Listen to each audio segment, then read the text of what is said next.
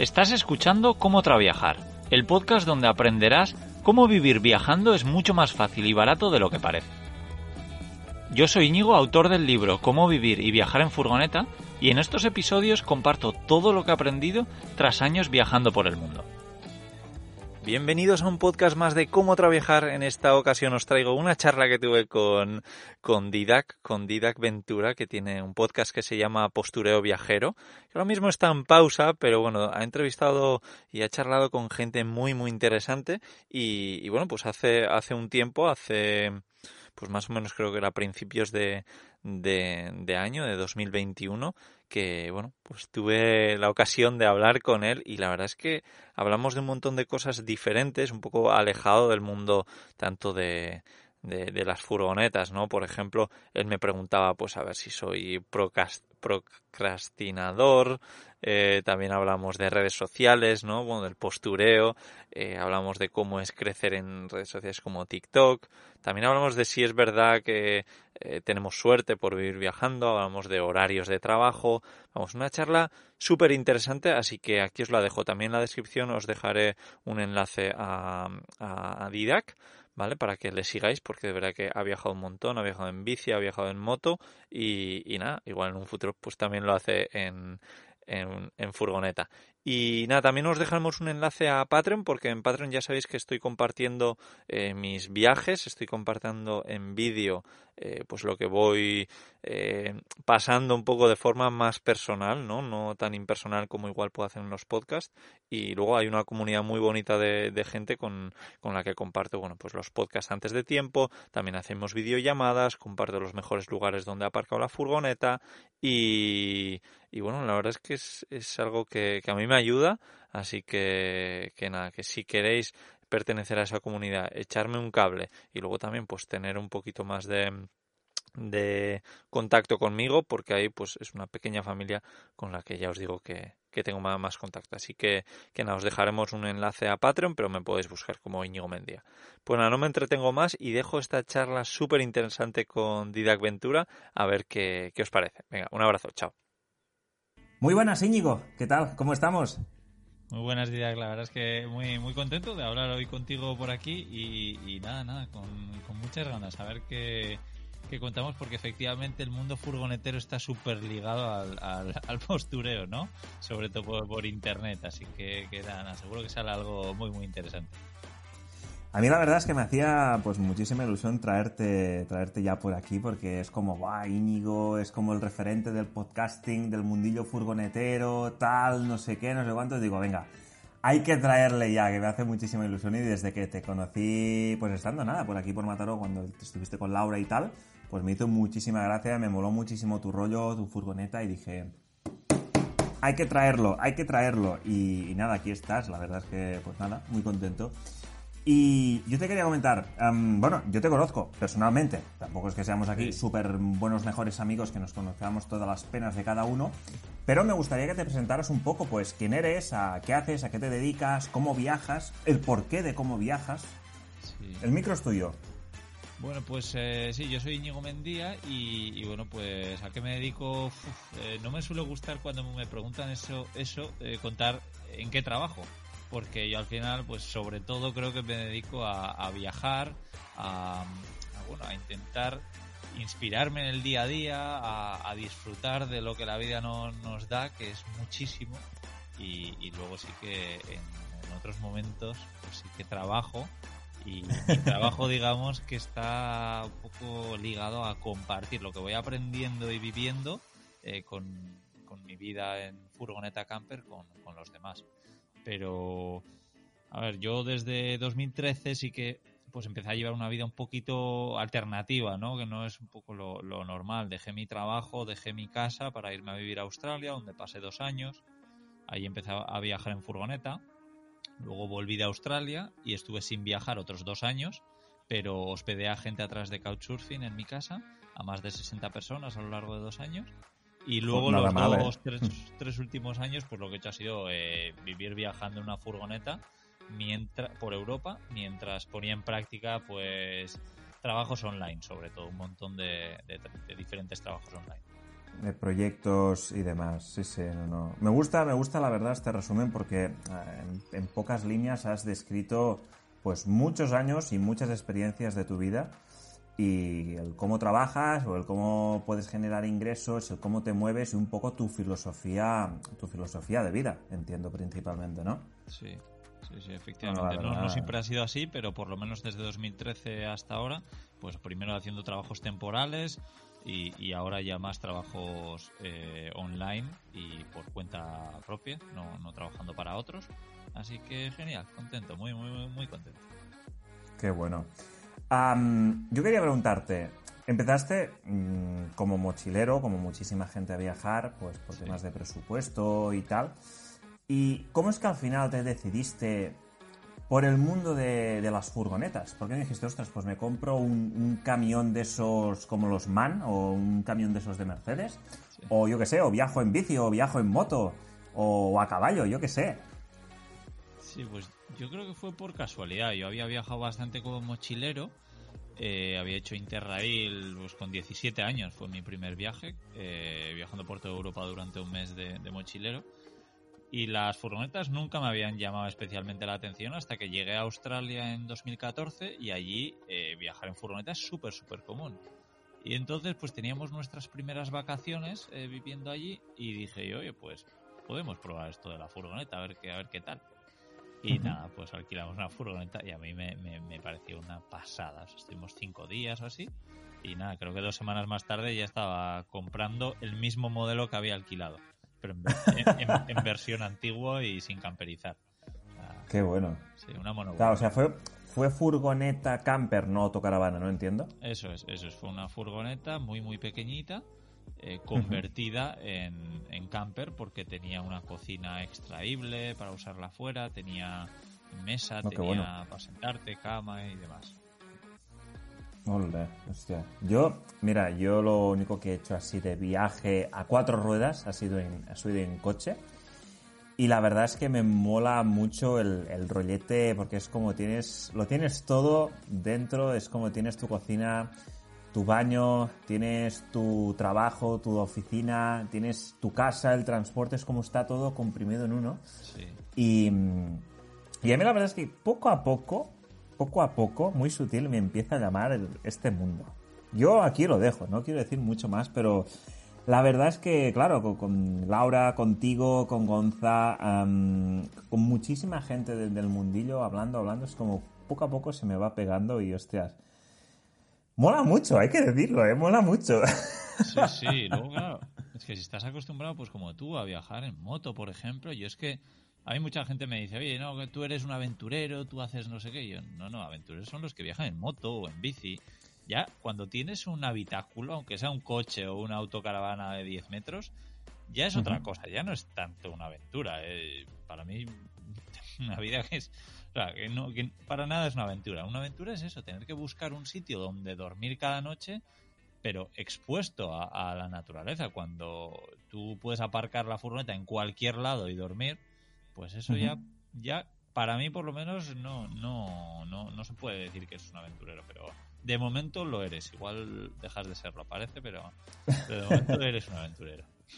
Mira, y yo, a ver, estoy un poco, estoy bastante de acuerdo con lo que tú dices, pero el tema de clasificar en plan si es más aventurero o menos, eso ya es a criterio un poco de cada uno. Sí, sí que es cierto que la sensación o las emociones que vives, en mi caso cuando me recorrí toda Irlanda, Irlanda del Norte, em, con un coche, que me pagué una, una panzada de kilómetros y de carreteras espectaculares, la sensación de aventura o de desconocimiento o mm, llámale locura o no sé, es distinta y no la percibí tanto como cuando pues estuve viajando en bici eh, ya sea pues mis primeros viajes en bici o la vuelta a España, o como, como ahora en moto, que pues no sé si es por el tema de que tienes que comprar comida a diario, el hecho de que tienes cada día que buscar un sitio donde dormir, el estar expuesto mucho más a, la lluvia, al viento, al frío,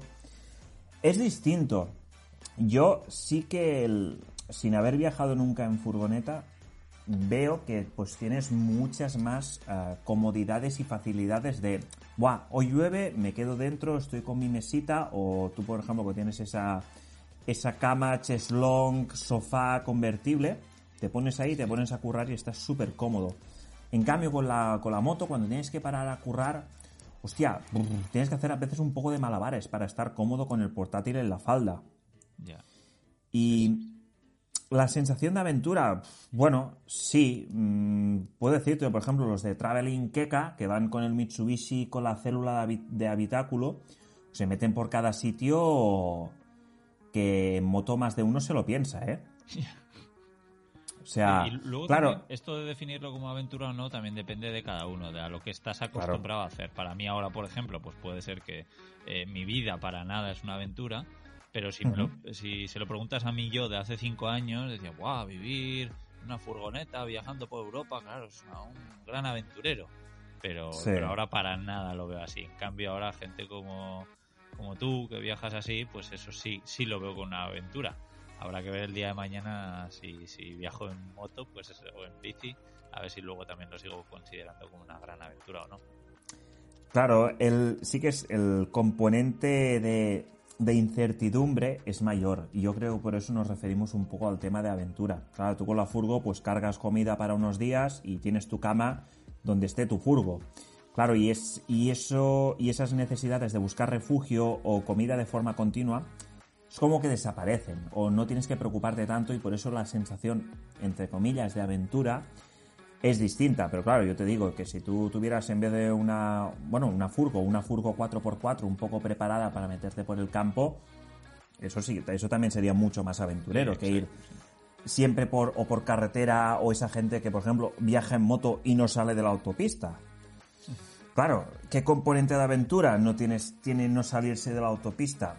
aquí cada uno un poco a, su criterio, pero bueno, también entiendo que hay mucha gente que empieza en el mundillo y quiere ir pues con ciertas comodidades y poco a poco se va adentrando. Es como aquel que empieza a viajar por Europa y que aún no ha pisado Asia, como por ejemplo podría ser mi caso. A mí Asia me parece un poco, un poco heavy y por eso mi idea es hacer la transición un poco empezando pues por Turquía, luego ya meterte en Irán y ya luego meterte en la locura de Pakistán, India y, y sudeste asiático ahí en plan a lo loco. Pero eso para mí sería una aventura muy grande. En cambio, pues para ti, Australia es como tu casa. Y para mí Australia es un bicho, me muero, otro bicho, me muero. No porque me den miedo los bichos, por al contrario, me encantan los bichos y los animales raros, sino por el componente de que con bicho ahí te mata, literal, porque es venenoso, o sea. sí, sí. Claro. Me acuerdo en la, en la casa, en la primera casa que viví, que vivía con una señora de 60 años, y me dice, oye, eh, cuidado así por, por, por fuera de casa, pero es que he visto hoy una, una araña, ¿cómo se llama? redback, creo, de espalda roja, y, y, me, esas son, son peligrosas y tal. Y, ah, vale, vale, ya, ya estaré atento. Me pongo a mirar en Google y claro, efectivamente, que esa araña, si le coge a una persona un poco mayor o un niño, le mata. Y, y, si, y si eres más joven, pues, pues igual tienes algún problema, pero, pero tienes que ir al hospital rápidamente. Ya ves. Y eso estaba en, eh, pues en el porche de mi casa, vamos. Claro, o sea, a mí, por ejemplo, me dices Australia, para ti es como tu casa, para mí es como... Eh, a mí me dices Australia y es Cocodrilo Dandy y Steve Irving, o sea, yo te lo asocio a eso.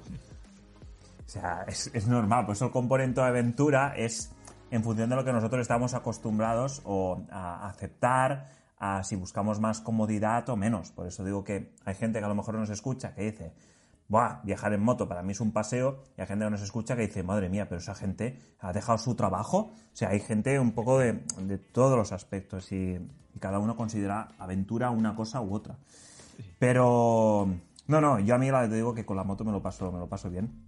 Y tú con la furgoneta, pues madre mía, o sea, qué guay, qué guay, la verdad. Y yo a veces te lo digo, he hecho en falta el hecho de tener ahí pues un poco un, o un techo o algo para decir, hostia, pues mira, llueva, es fuera está lloviendo y no tengo que estar incómodo y agazapado dentro de la tienda de campaña sin batería, sin energía y sin conexión.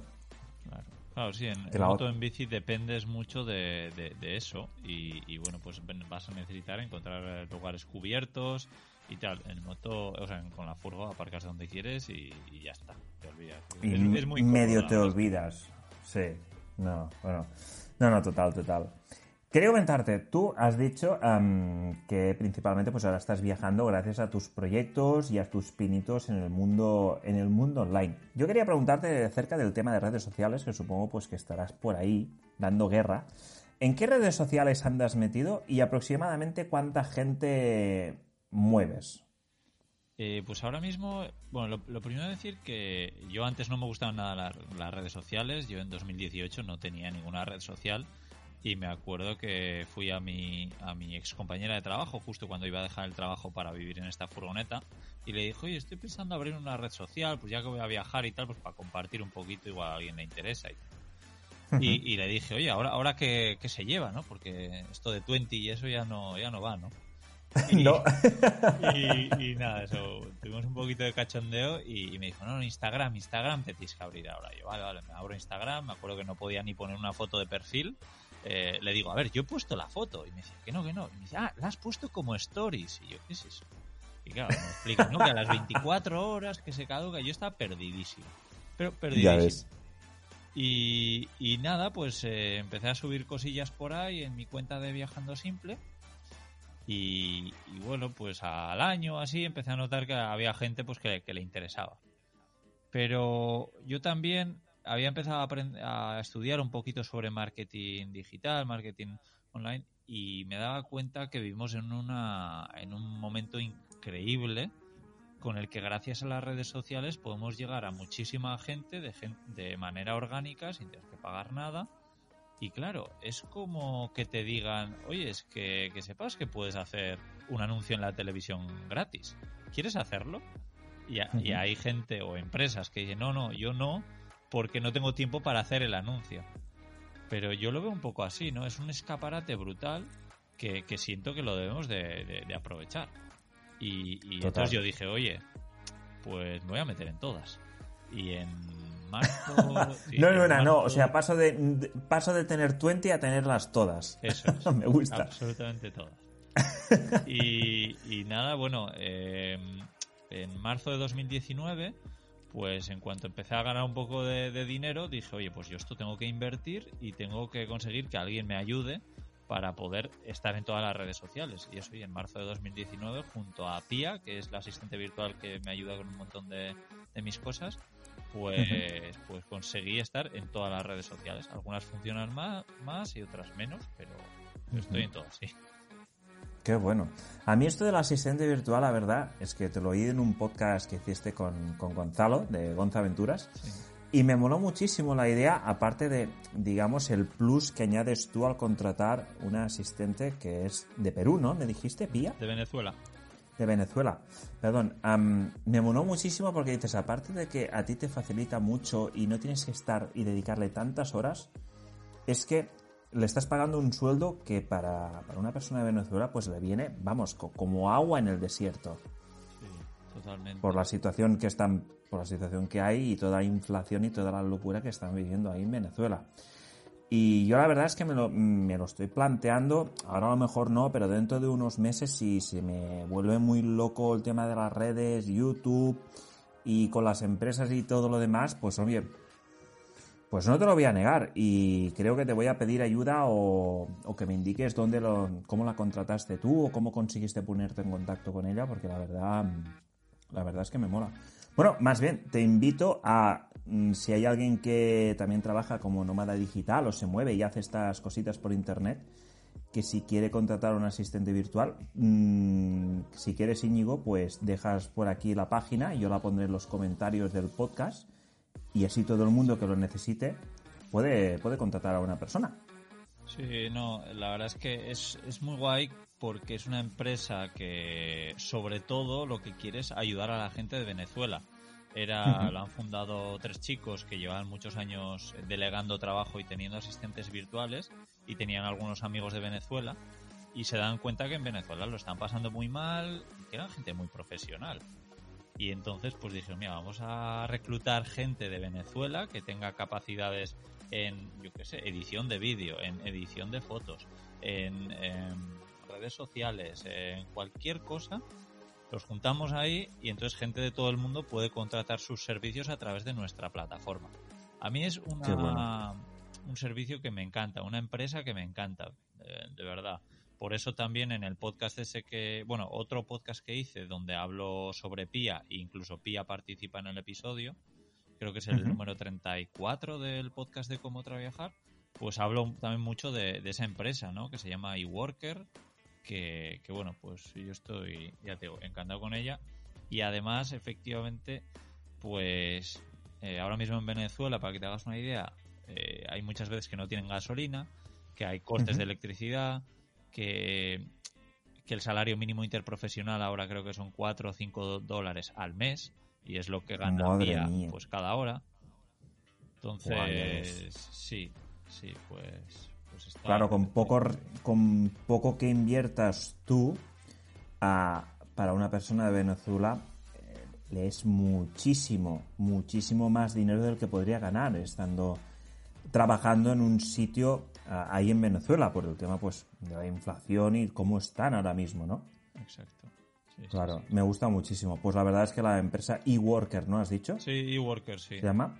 Pues la dejaré en, en las notas del programa porque la verdad, porque para mí también me sería interesante para un futuro y para todos aquellos que se planteen contratar un asistente virtual o una persona que se dedique al mundo del vídeo, la foto o las redes sociales. Sí, es que lo pues creo que, puede ayudar. Que te puede ayudar, en cualquier cosa. Y, y, yo creo que un miedo que tenemos muchos es, claro, pero ¿cómo, cómo va a hacer alguien esto por mí, no? Como, a delegar. Como que, como que lo va a hacer peor que yo. Y enseguida me di cuenta que Pia lo hacía mucho mejor que yo.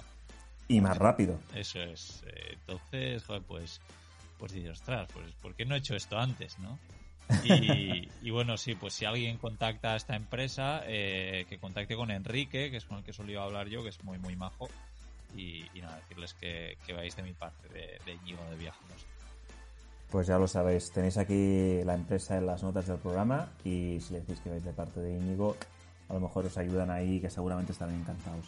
Qué bueno, te lo digo, yo cuando lo, de, cuando lo escuché en tu, en tu podcast ah, dije, ostras, pues quiero, quiero hablar de esto en, mi podcast y yo personalmente en un futuro no muy lejano lo utilizaré estos servicios porque seguramente me ayuden muchísimo y aparte, es lo de siempre, cuando aprendes a delegar es cuando realmente empiezas a crecer también. Exacto. Tienes más tiempo para ti, tienes más tiempo para tus, tus historias, disfrutar de los tuyos, estar más, tienes más tiempo para crear contenido y esa gente también tiene más trabajo. ¿No? Exacto. Sí, sí, sí totalmente. Y, lo bueno también es que, claro, yo, me, yo podría estar trabajando solo en las redes sociales, ya, pero entonces, ¿cómo consigo patrocinadores? ¿Cómo dedico tiempo a buscar patrocinadores, por ejemplo? ¿O cómo dedico tiempo a crear nuevas cosas? Porque a mí me gusta crear eh, cosas nuevas, pero claro, si le dedico todo mi tiempo a las redes sociales, pues ya me quedo sin tiempo para esto. Entonces, eh, y, me parecía como el momento de decir, oye, es que ahora, si no me aprovecho de esta situación de las redes sociales, de poder, pues ahora además que tengo un libro con las redes sociales, puedo llegar a muchísima gente sin tener que pagar por publicidad en, ningún sitio, ¿no? Simplemente, pues, pues eso, estando en las redes sociales y hablando de, mi libro y de lo que cuenta mi libro y, tal. total, total. No, no, creo que has escogido en lo personal has escogido un muy buen momento. Y bueno, yo creo que he visto los resultados chapó, ¿no? Sí, la verdad es que estoy estoy súper contento. Sí, luego que lo que hablábamos, que el tema de las furgonetas camper es muy de redes sociales, que hay otros sectores que igual si eres eh, soldador, pues estar en las redes sociales, pues sí, probablemente te ayude, pero pero para cosas un poquito más visuales y que son online, pues te, puede funcionar muchísimo más. Total, total. ¿Sueles hacer postureo muy a menudo o no? ¿O eres más de que cuelgo una foto mm, que he trabajado pero porque realmente antes he conseguido algo? En plan de lo típico de, yo qué sé, ah, te subes una foto en plan fitness, ahí en plan haciendo pose musculitos, diciendo en plan, acabo de entrenar. Cuando realmente te acabas de poner la toalla, te has puesto un poco de agua por encima, has hecho la foto y venga, a comer palomitas. Sí. No, la verdad es que no soy nada fan del postureo y, cuando empecé en las redes sociales yo subía fotos que eran muy, muy feas. Claro, luego enseguida me di cuenta que cuando sacaba una foto porque había una luz bonita, porque estaba anocheciendo, amaneciendo, o lo que sea dentro de la furgoneta, pues esas, esas fotos llegaban a más gente. Y entonces sí que poco a poco intenté hacer esas fotos un poquito más, pues en momentos más trabajadas, ¿no? Y que no sacaba una foto pues sin luz, a oscuras, en un sitio feo. Pero eh, también al mismo tiempo siempre me ha gustado transmitir la realidad, ¿no? Que sí, que yo aparco en sitios espectaculares, duermo frente a la playa, en montañas, en sitios muy guays. Pero muchas veces, como por ejemplo cuando estuve en Barcelona, pues me toca dormir en polígonos industriales, en sitios muy chungos, bueno, muy chungos, pues que, que, a nadie le apetecería dormir ahí, ¿no? Y entonces eso, por ejemplo, en, más que en los posts de Instagram, en las historias de Instagram, comparto mucho eso, ¿no? Pues, oye, hoy he dormido aquí y hay un montón de ruido, o hoy me he despertado a dos grados dentro de la furgoneta, o yo qué sé, se me ha estropeado la furgoneta, o sea, yo todo lo malo que me pasa, todo lo cuento mucho. Y lo bueno lo cuento menos porque no quiero estar todo el rato hablando de lo bueno, pero es que estoy tan contento con este estilo de vida que para mí prácticamente todo es bueno, ¿no? Menos esas pequeñas tonterías de despertarte a dos grados, que se te estropee la furgoneta y, dormir en polígonos industriales. Por lo demás. No, me gusta porque en el, al ser un formato story, que es como un poco más el día a día, ah, es como todo mucho más cercano. Es como estás ahí con, esa familia y compartes esos momentos ah, en directo o en diferido con, la familia. Y es como, ¡buah! mola. Y ahí tienes como más libertad para contar pues lo bueno y lo no tan bueno. O esas pequeñas cosas pues que tienes que pasar para disfrutar mucho más de lo bueno. Porque, claro, una cosa es para dormir a 2 grados dentro de la furgo y la otra es que cuando estás a 20 grados agradeces el sol o sea, el sol y el agua caliente son los bienes más preciados. Sí, sí, sí. Y lo, bueno de estar viajando es que el sol, por ejemplo, lo puedes controlar, entre comillas, que tú puedes ir buscando ese sol, ¿no? En cambio, el, agua caliente ya, bueno, pues lo, tienes o no. Pero, pero, el sol, por ejemplo, a mí me gusta porque, porque eso, yo en cuanto hace mal tiempo en un sitio y dan, y dan un pronóstico de una semana de lluvia, yo me voy. Ah, yo no, no, me quedo aguantando la lluvia porque si una de las ventajas es eso, pues pues lo he hecho lo he hecho ya un par de veces de, oye, lleva lloviendo una semana, miro el pronóstico, dan otra semana de lluvia, pues adiós. Coges y te vas. No, no, me, es, es cierto, porque es como si te intentas ceñir a un plan y demás, es como o tienes la cabeza muy, muy, muy bien amueblada y aguantas el tiro de lo que te venga, o como es en tu caso y es lo que intento hacer yo, es te dejas fluir. Que ostras, viene mal tiempo y demás, pues me voy 200 kilómetros al sur, que hace más buena temperatura y encima hay solecito. Exacto. Y ya luego, pues si me apetece, me vuelvo para donde estaba o tiro para otro lado. Y voy, voy haciendo así. Así es. O, o de decir, ostras, pues mira, yo qué sé, si por el contrario tienes 15 días de, de vacaciones porque tienes un trabajo estable de oficina o de lo que sea, y tienes dos semanas, y tienes un viaje planeado pues hasta, yo qué sé, hasta, yo qué sé, pues hasta Francia, te vas a ver la Torre Eiffel en tu moto o en tu coche o como sea, pues mm, si te llueve, te llueve, porque tú tienes un objetivo donde llevar. No tienes tanto esa flexibilidad de, de que no tengo que volver del tiempo y todas estas historias. Y claro, entonces es, es un poco distinto. Tienes que irte, bueno, tienes que pasar un poco más por el tubo. Sí, sí, así es. La verdad es que. Y, para mí que es una de las mejores cosas, ¿no? La, libertad que te da de movimiento de ir buscando el, mejor clima.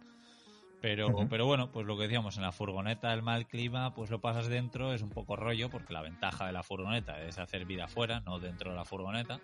Pero, pero bueno, que si te pasa una semana, pues estar una semana encerrado en la furgoneta tampoco un gran problema. Aprovechas para trabajar, aprovechas para cocinar, que tú eres bastante cocinitas. Sí, sí. Y hay, muchas fotos por ahí que digo, míralo, míralo, míralo cómo se curra la pizza, la madre que lo parió. ¿Ves? Yo es una de las cosas que he hecho en falta, que yendo en bici o en moto, el tema del cocinar se hace muy, muy, muy pesado. Pero, uff, Uf, el fregar cacharros y demás. no solo cocinar, ¿no? Es que luego manchas un montón, que cuando cocinas mucho, normalmente manchas mucho, y, fregar es, un coñazo cuando... Es... Mira, para mí, y lo tengo clarísimo, que lo que más me da por culo, y, y con diferencia abismal, es el hecho de fregar cacharros cuando no hay agua. Cuando no tienes agua corriente o no estás cerca de una fuente. Eh, pero, pero a un nivel que, mira, prefiero ducharme con agua fría porque es, mira, te metes, sales y a malas, si te da mucho palo, la calientas un poco o directamente no te duchas. O sea, tal cual. Pero el fregar los cacharros, en serio, a mí es como un gran en el culo. Es, oh, lo odio muchísimo. Pero por eso, por no tener la comodidad de grifo o de tal. Si estás en un cementerio, en un sitio donde hay una fuente, es mucho más cómodo y fácil. Pero si no, es como, mira, hoy tiro de cacahuetes y ya comeré por la noche.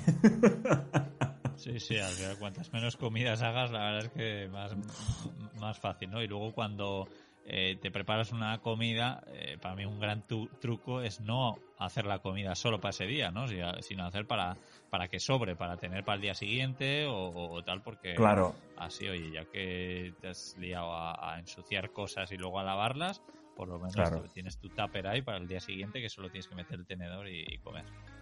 Total. Sí que es cierto que, por ejemplo, ahora en invierno, ah, y al menos aquí en España, se puede hacer. Pero esto en verano, mm, olvídate. Porque en, ocho horas la comida está puesto, vamos, que tienes hasta gusanos dentro. Sí. bueno, lo, del dependiendo de qué, yo creo que hay que ir jugando también.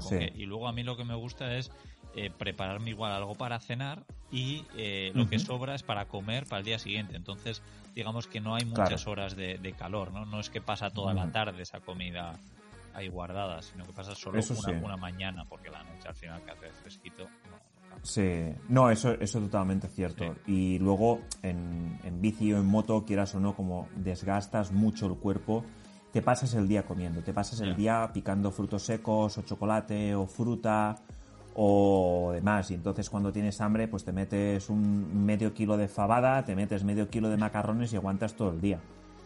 O sea, al menos como lo hacía yo, para no fregar y para aguantar todo el tiro. O sea, es que si no...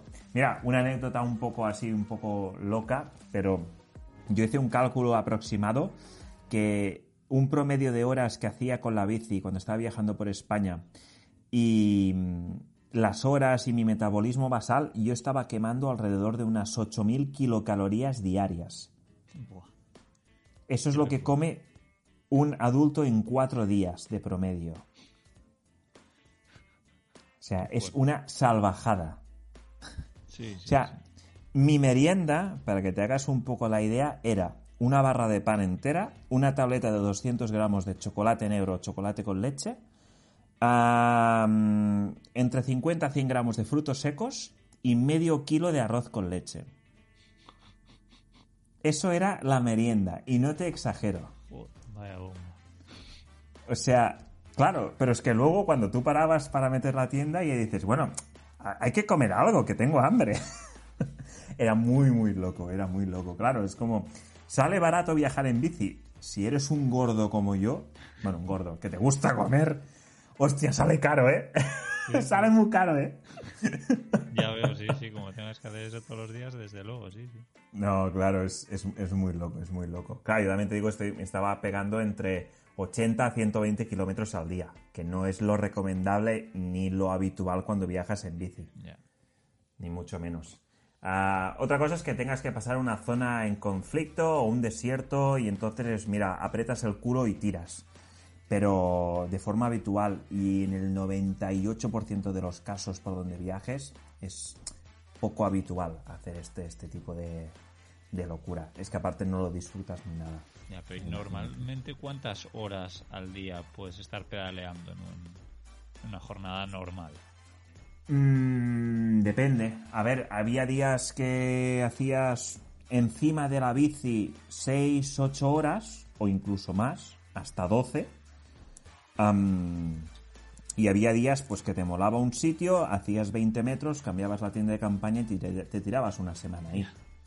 Por ejemplo, en Cabo de Gata, que aun y siendo una reserva natural, parque protegido y demás, ahí se reúnen muchos mm, furgoneteros, muchas autocaravanas, gente que viaja pues en bici, en mochila.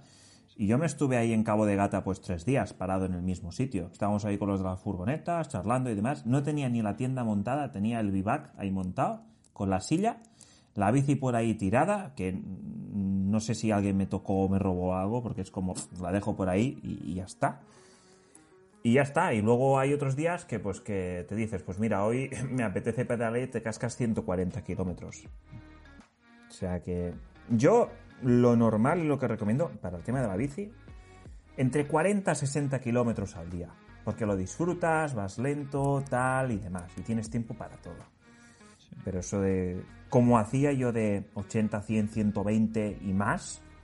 No, no, no, no, no, no, es que no, es una locura. Acabas fundido. Y, y, con todo el peso cargándolo como llevaba la tecnología, portátiles, cámaras, es que dices, ¿dónde me vas, tío? ¿Dónde me vas? Ah, normal que te pegues luego 8.000 kilocalorías. O sea, sí. es muy loco, muy loco. Pero bueno. Sí, no, me imagino también de, depende a dónde quieras llegar, de, de un poco tus, tus metas, ¿no? Exacto, exacto. Pero yo te digo que si ahora volviera a viajar en bici sería muy, muy distinto. ¿eh? Sería rollo 20 kilómetros al día y, y, ya me estoy pasando. Pero bueno, uh, tú con el tiempo, pues que llevas trabajando en el mundo online y demás, uh, pues quieras o no, todo el mundo desenvolupa o desarrolla su marca personal y hay gente pues que es más consciente y hay gente que es menos. ¿Me podrías decir si has parado a pensar en ello? ¿Qué valores mmm, tiene tu marca personal o cómo los aplicas a tu trabajo o a tu día a día?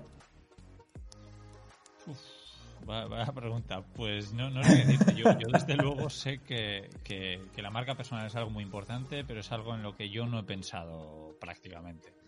Yo vale. sé que, que, está muy guay porque la gente valora el que yo comparta mis aprendizajes eh, viajando en furgoneta de forma gratuita a través de internet y también además me da la sensación de que hay mucha gente que se siente como en deuda conmigo, ¿no? Y por eso pues mucha gente me apoya a través de Patreon o compra mi libro o, uh -huh. y, y, es sobre todo por, o muchas veces es por, por, por devolverme ese, ese favor que, que, yo le estoy haciendo compartiendo eso de lo que yo sé, porque a mí siempre me gusta decir que yo sé de muy, muy pocas cosas en la vida, pero de furgonetas es de lo que sé.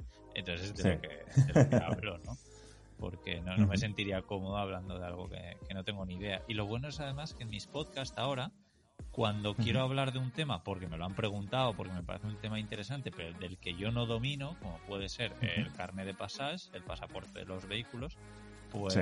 lo que hago es buscar a alguien que sepa mucho de ese tema, como en uh -huh. su caso fue Borja Osaba, traerle al podcast y no hacerle una entrevista, sino simplemente charlar sobre qué es el carnet de pasaje, sobre eh, trucos y consejos que él da para, para sacarlo, dónde sacarlo, dónde no, y, y, eso es genial porque yo aprendo un montón, la gente valora mucho que yo lleve a esos personajes para hablar de eso, de lo que yo no sé, y siguen siendo sí. temas relacionados con, con, los que yo hablo en, en los podcasts. Es, es, es, genial. Me encanta, me encanta el, el cómo uh, gestionas a los invitados y cómo sacas temas y, quieras o no, ellos pues o dominan o son expertos y me gusta muchísimo, claro, porque tú, a la vez que aprendes, generas contenido de muchísimo valor relacionado con el mundo de viajar y mucha gente, pues o que está empezando o que ya es veterana, pues a lo mejor aprende o truquillos o cosillas que demás. Yo en lo personal, con el tema del carnet de pasaje, me tiene bastante frito porque para el tema de las motos, y supongo que para el tema de los vehículos a cuatro ruedas, furgonetas, autocaravanas, igual, es un dolor de cabeza y una de pasta y un robo a mano armada que flipas. Sí. Pero, pero exagerado. sí. Es, y claro, es como. Hay mucha gente que incluso se plantea decir: es que no visito dos o tres países que me obligan sí o sí a sacarme el carnet de pasaje. Sí, sí. Porque es que no me sale a cuenta y prefiero irme, en plan, cojo un avión, me alquilo un coche ahí durante dos, tres semanas, un mes, y me sale aún así más a cuenta que irme con el carnet de pasajes o sacármelo. Sí, luego también eh, no solo el dinero, ¿no? Son los quebraderos de cabeza. Borja contaba Exacto. De, de, de, de eso y que, y que, iba, por ejemplo, al RACE eh, en España uh -huh. a, a, con, con, dudas, ¿no? Y decía, a ver, ¿qué pasa? Yo qué sé, pues si me roban el vehículo, ¿cómo, ¿cómo me vais a devolver? Porque tú dejas. No, no, no, no te lo devuelven. Eso es.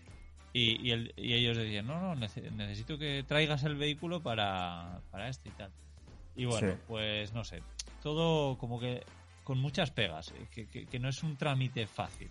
Entonces, no. que no es que es caro y es fácil, sino es que es caro y es difícil. Sí, es, es, muy complicado y para hacer viajes, ah, no sé si has estado tú por África o por estos países que hay tantas complicaciones burocráticas o que la burocracia va tan lenta, por lo general es lenta, pero hay ciertas zonas y ciertos países que aún es como más lenta aún, que forma parte del viaje en sí. Pero con el tema del carnet de pasajes, vehículo propio y demás, a veces es como, mira, le pagas al de la frontera 10, 15, 20 euros para que te haga uno provisional o lo que te pida y te olvidas, porque te roban el vehículo, se te moja el, papel, lo pierdes, lo que sea, el aval lo pierdes. Exacto, exacto. eso, decía Borja, ¿no? Que, al final es un papel que cuesta miles de euros porque si lo pierdes no te, no te lo van a devolver. O sea, aunque lleves el vehículo de vuelta, aunque se lo pongas debajo de, las oficinas de la RACE, eh, te van a decir que no, que no, que aunque hayas traído el vehículo de vuelta de ese país, que, si no traes el papel no, no vale. No, es, es, muy loco. Yo personalmente, en, con el tema de la moto, que mi moto pues es una moto del año 1900, del 94, a, a mí me, el propio papel más el depósito que tengo que hacer es como tres veces el valor por el cual yo compré la moto. Claro, realmente te planteas de decir, ¿te vale la pena sacarte un documento que vale tanto dinero para una moto que vale tres veces menos y con los años que tiene que en cualquier momento se te puede fundir en medio de ves a saber dónde?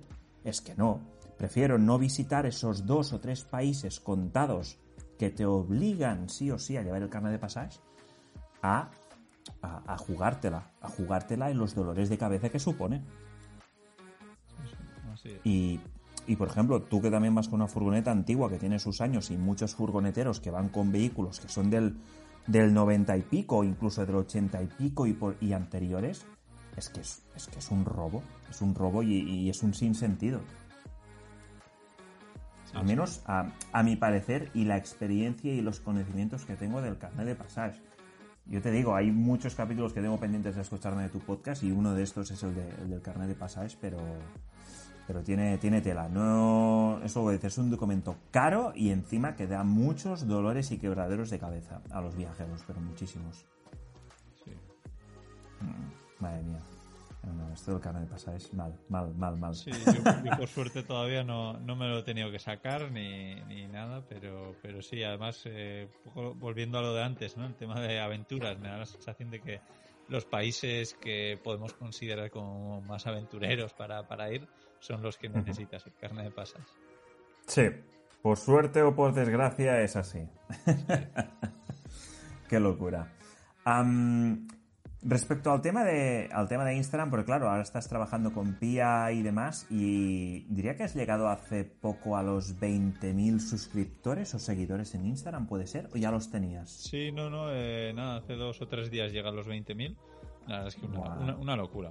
Eh, no sé, no sé muy bien. O sea, yo, yo, me acuerdo cuando estaba alucinando porque una compañera mía tenía 1.500 seguidores en Instagram y decía, qué locura. Bueno, no, es una bueno, no sé. Me parecía una absoluta locura. Y, y eh, ahora 20.000 es un pueblo grande ya, ¿eh? Que te sigue, es un pueblo grande, ¿eh? Sí, sí, sí, sí, muy, muy Madre mía, te, puedes, montar ahí una, una comuna. sí, sí, una pasada, es que, es que sí. Y, lo mejor es que noto que la gente me tiene mucho cariño, que eso es, la leche, ¿no? Tener seguidores y además notar, notar eso. Y lo que es muy curioso que este año entré en TikTok también, un poco por lo mismo, ¿no? Porque escuchaba cómo hablaban del poder de TikTok, que, que incluso sin, sin, seguidores puedes llegar a mucha gente. Y entonces empecé a, experimentar y, y, nada, pues recientemente también he llegado a los 20.000 seguidores. Lo que pasa es que el tiempo y esfuerzo que he tenido que dedicar a TikTok en comparación a Instagram puede ser como 10 veces menos porque prácticamente subía las mismas stories de, Instagram, las subía a TikTok. A TikTok. Y, de vez en cuando alguna, pues llegaba a las 10.000 visitas, a las 50.000, incluso alguno a las casi medio millón de visitas. Un vídeo de 30 segundos enseñando a mi furgoneta sucia. ¡Qué locura! Claro, o sea, que realmente has invertido muchísimo más tiempo y esfuerzo en Instagram que no en TikTok. Sí. y aún así has crecido tanto o más en TikTok y aparte, claro, en, un tiempo pues 10 veces menor al de Instagram. Sí, sí, con sí. Subiendo el mismo contenido, que eso es lo bueno, que trabajas una vez, lo distribuyes en distintas plataformas y claro, eh, el crecimiento que tienes por una misma pieza de contenido y por un tiempo que tú has invertido es brutal, es brutal y la amplificación, la amplificación de tu tiempo entonces se dispara. Sí, sí, sí, exacto. Yo Qué soy bueno. muy fan de eso, ¿no? A alguien se lo escuché que decía, eh, tienes que pasar más tiempo distribuyendo tu contenido que no creando contenido. Y me, Sí. me encantó y efectivamente yo un poco lo que intento es eso, ¿no? Cuando hablo con Pía también es pues que la idea es que eh, ella vaya recolectando contenido que he creado en otras redes sociales o en, o en mi página web o lo que sea y lo transforme en, en contenido exclusivo para esa red social de, de turno, pero al final contando lo mismo, dándole una vuelta, poniendo Sí. una foto o, o sin foto o, o lo que sea, pero, pero usar el mismo contenido para darle diferentes vueltas para las diferentes redes sociales. Y los Mm. vídeos también ponerlos en todas las redes sociales, que no quede solo bueno. para, para una. Qué bueno, no, no, total, estoy totalmente contigo. Ah, hay mucha gente que eh, yo también dedicándome hace ya pues bastantes años al marketing y demás y desde que empecé, mucha gente decía, ostras, pero es que estás diciendo lo mismo en Instagram, en YouTube, en TikTok, en el podcast, en el blog y, y en todos lados. Digo, ya, pero hay muy poca gente que consuma el contenido de todas tus redes sociales. Así Por ejemplo, yo cuando estoy cocinando muchas veces me pongo tu podcast, pero yo sentarme delante del ordenador a leerme tu blog, pues me da palo, aparte de que tengo otro huevo mucho de cosas que hacer. Claro. Entonces, a mí me es mucho más fácil consumir un podcast o un vídeo de YouTube que leerme un artículo. En cambio, hay gente, pues que por el motivo que sea no puede escuchar audios, por- o por el que está al trabajo o lo que sea, pero en cambio le va bien leer. O por el contrario, porque le gusta leer. O porque está en redes, es un perfil más joven. Y yo qué sé, pues yo qué sé, imagínate un chaval de 14, 15, 16 años que son los principales consumidores de TikTok, aunque, aunque también hay mucha gente mayor que está metiéndose en TikTok, hay que decirlo. Claro, a lo mejor ve tu el vídeo de tu furgoneta y dice, hostia, yo quiero de grande, quiero ser como este tío. Y a lo mejor has influenciado a un chaval de 16 años y en tres años a lo mejor ese chaval está empezando a viajar en furgoneta. Sí. Y has Sí, hecho el mismo contenido, pero la forma de llegar a la gente es distinta. Porque un chaval de 15 años, sin- seamos sinceros, va a ser difícil que escuche un podcast como el tuyo o como el mío. Pero en cambio en TikTok va a ser mucho más fácil llegar a esa persona. Así es, así es. Y de todas O sea- formas, lo bueno de TikTok es que, como muchas cosas, pues por ejemplo, Instagram empezó solo para los fotógrafos, ¿no? Para subir ahí su contenido, pero ahora no tiene nada que ver con eso. Eh, Es muchas todo. redes sociales yo creo que, que van variando y, y creo que TikTok empezó así con gente muy joven, pero el otro día con alguien hablando de TikTok, pues buscamos las estadísticas de la gente. Y no sé si era que el 70% de la gente tenía más de 26 años. Así que aunque haya muchos niños y hagan mucho ruido y estén muy activos, de todos Sí. los perfiles que hay, hay muchísimos que son eh, eso, pues a partir de 26 años, que ya es gente un poquito más, más adulta. O sea, que, que- que no tenemos también que cerrarnos a que TikTok es de bailes y para niños. Porque, Hombre. porque ya está, está, está cambiando eso. sí, sí. Sí, a ver, TikTok, ah, hay que decirlo que es como que parece muy nuevo, pero TikTok es ah, la evolución de una, de una aplicación antigua llamado Musicali. No sé si esto lo conocías. Sí, sí. Claro, y Musicali ya llevaba un tiempo en el mercado, cosa que pues inicialmente TikTok era todo bailecitos de chavales de 14, 15, 16 años, 18, y ahora la cosa ha cambiado mucho. Las redes sociales crecen y evolucionan al igual que una empresa, pero claro, cada vez es todo más acelerado y por eso dices que TikTok, aun siendo tan joven como es en comparación con Instagram o con Facebook, tiene un perfil pues ya de gente mayor de 25 26 en arriba. Y claro, no son todo bailecitos. Ah, por cierto, ¿tú has hecho bailecito ya o no en TikTok? Eh, no, lo estoy practicando. Todavía no, no me sale Ah, bien. vale, vale, vale. Todavía no me he atrevido a subirlo. de acuerdo. No, no, no. La verdad es que eh, en, Ti- en TikTok creo que yo no he salido físicamente en ninguno de los vídeos.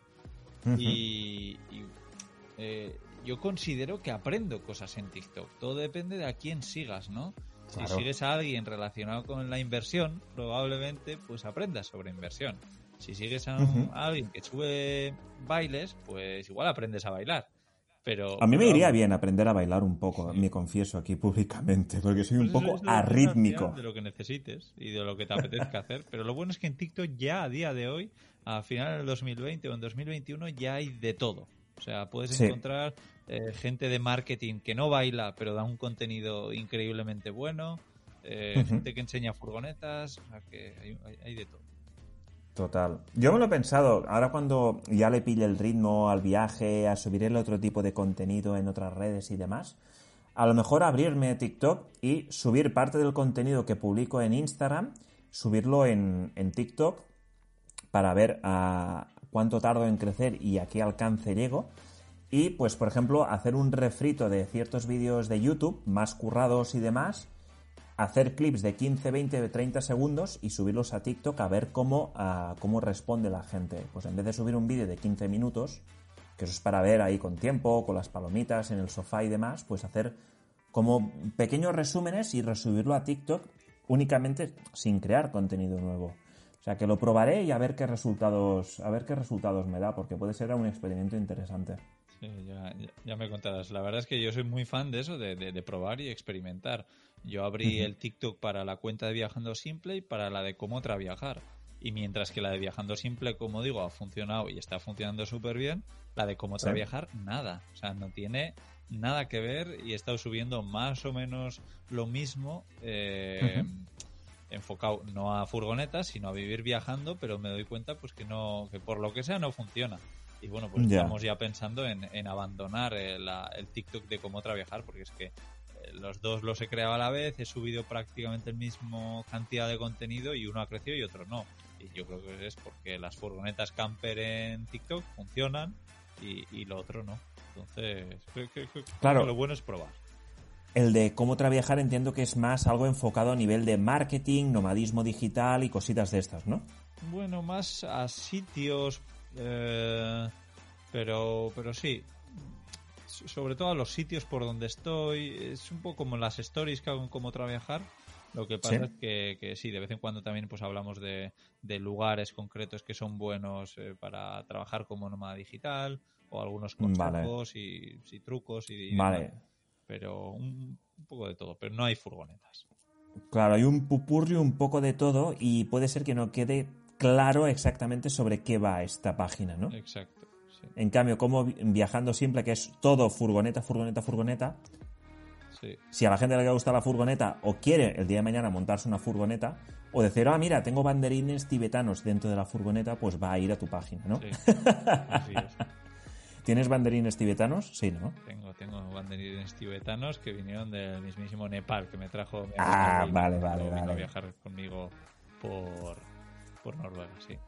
Vale, vale, vale. Supongo que habrán salido, ¿no? Cuando has hecho postureo. claro, hombre, es lo más importante, que se vean bien los banderines.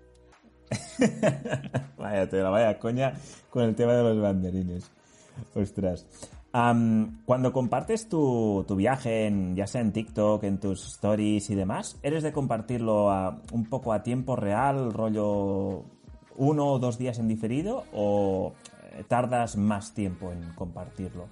Sí, normalmente bastante a tiempo real, sí que puede haber eh, uno o dos días de, delay, pero normalmente bastante a tiempo real. Sí que, claro, yo igual voy sacando vídeos en el día a día de lo que me pasa, pero hasta que no me siento a trabajar o me siento a, ponerme a ello, pues no me pongo a subirlos. Entonces, normalmente no son del mismo día, pero sí que pueden ser del día anterior o, algo así.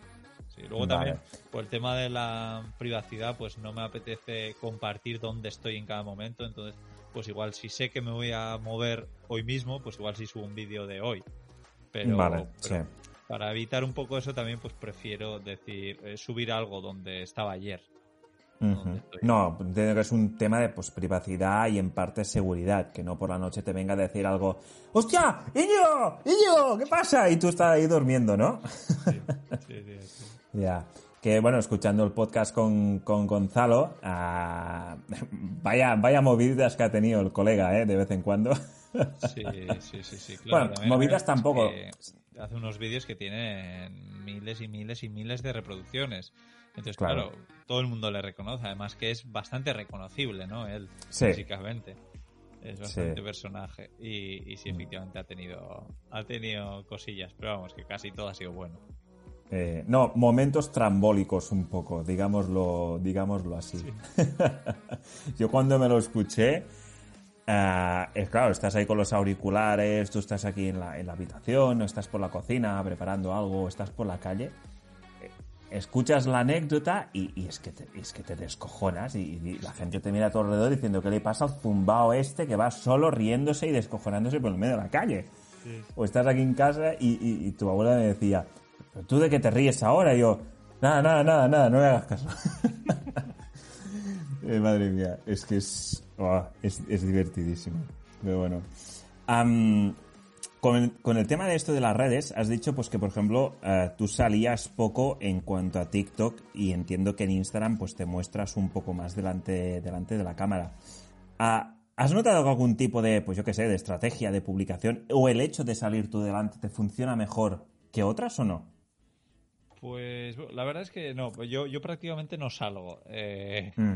no, es, yo diría que no hay ninguna foto que, que salga yo que la haya publicado yo, prácticamente ninguna. Las que hay son porque las ha puesto Pía, que, de vez en cuando le digo, oh, yo creo que ya vale, vamos a hacer un poco de descanso de subir fotos mías. Y, y, sí, es, es, gracioso. Sí que igual comparto pues alguna entrevista para YouTube que me han hecho y, compartimos algún, alguna parte, pues algún clip de 15 segundos o lo que sea ahí. Pero, pero no, y no noto especial. Se supone que, sí que deberían de tener un poco más, de, funcionar mejor, ¿no? Esas fotos donde salgo yo, pero tampoco lo noto en, en exceso. Seguro que de cara a que la gente pues, empatice más conmigo y eso que seguro que funciona, pero claro, por eso te lo decía. Me súper cómodo subiendo fotos mías todo el rato, pues oye, prefiero no hacerlo. Las que me doy cuenta que funcionan muy bien son las fotos de dentro de mi furgón.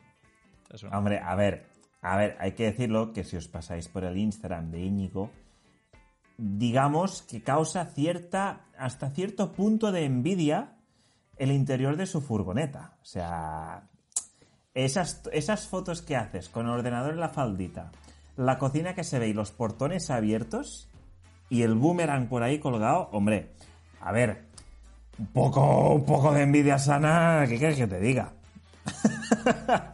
Sí, la verdad es que muchas de esas fotos son cuando me paro, ¿no? Porque al final, pues como todos, creo que vivimos en piloto automático muchas veces y hay veces que me paro, estoy trabajando con el ordenador como muchas horas al día y me paro y digo, guau, qué, suerte de estar trabajando aquí. Entonces saco una foto y esa foto luego la, la, comparto, ¿no? Pero sí, yo normalmente suelo estar así, con los portones abiertos, que es como estar fuera prácticamente.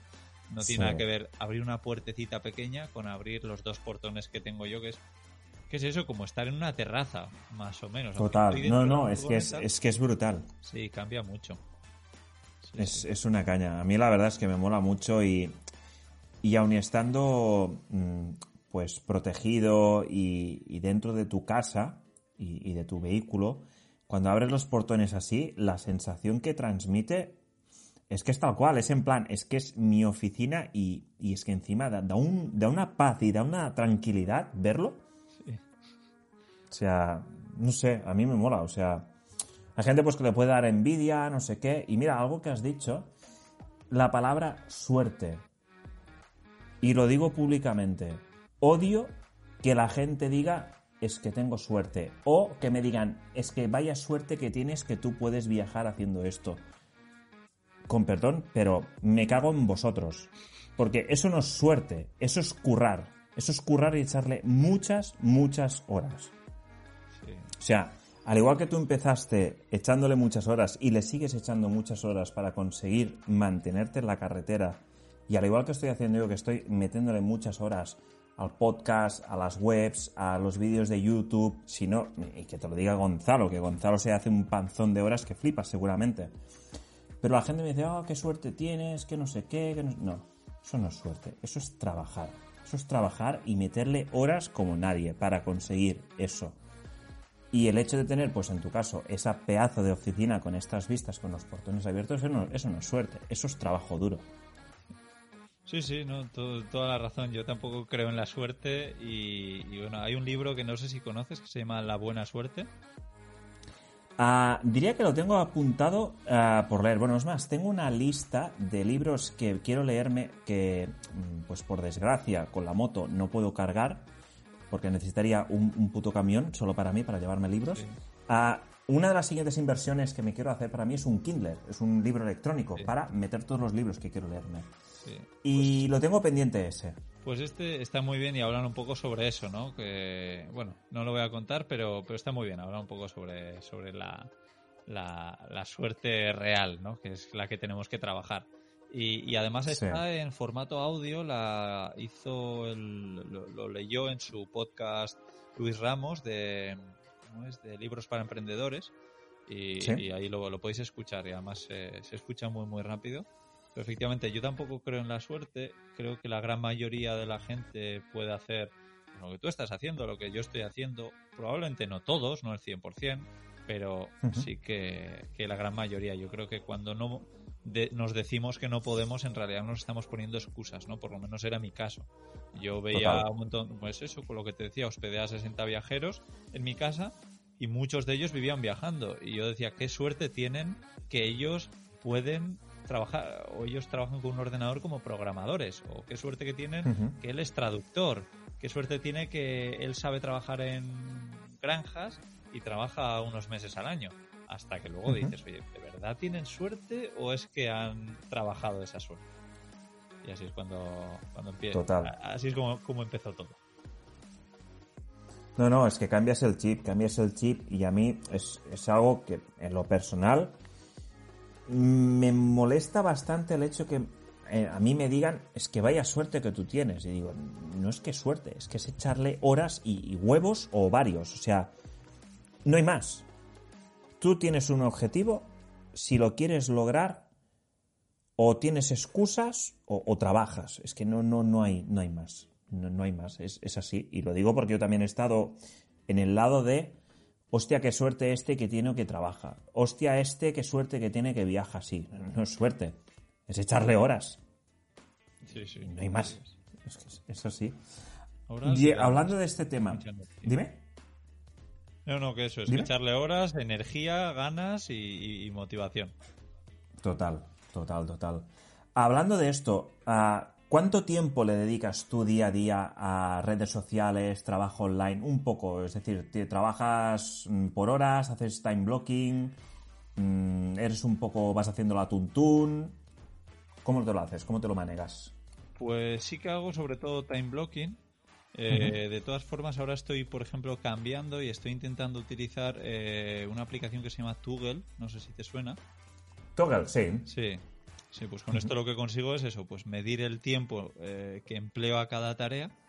Y, y, bueno, pues sí que me he dado cuenta que, a pesar de que, por ejemplo, esta última semana pensaba que estaba trabajando un montón, pues me he dado cuenta que trabajo una media de seis horas y media al día, que tampoco es tanto.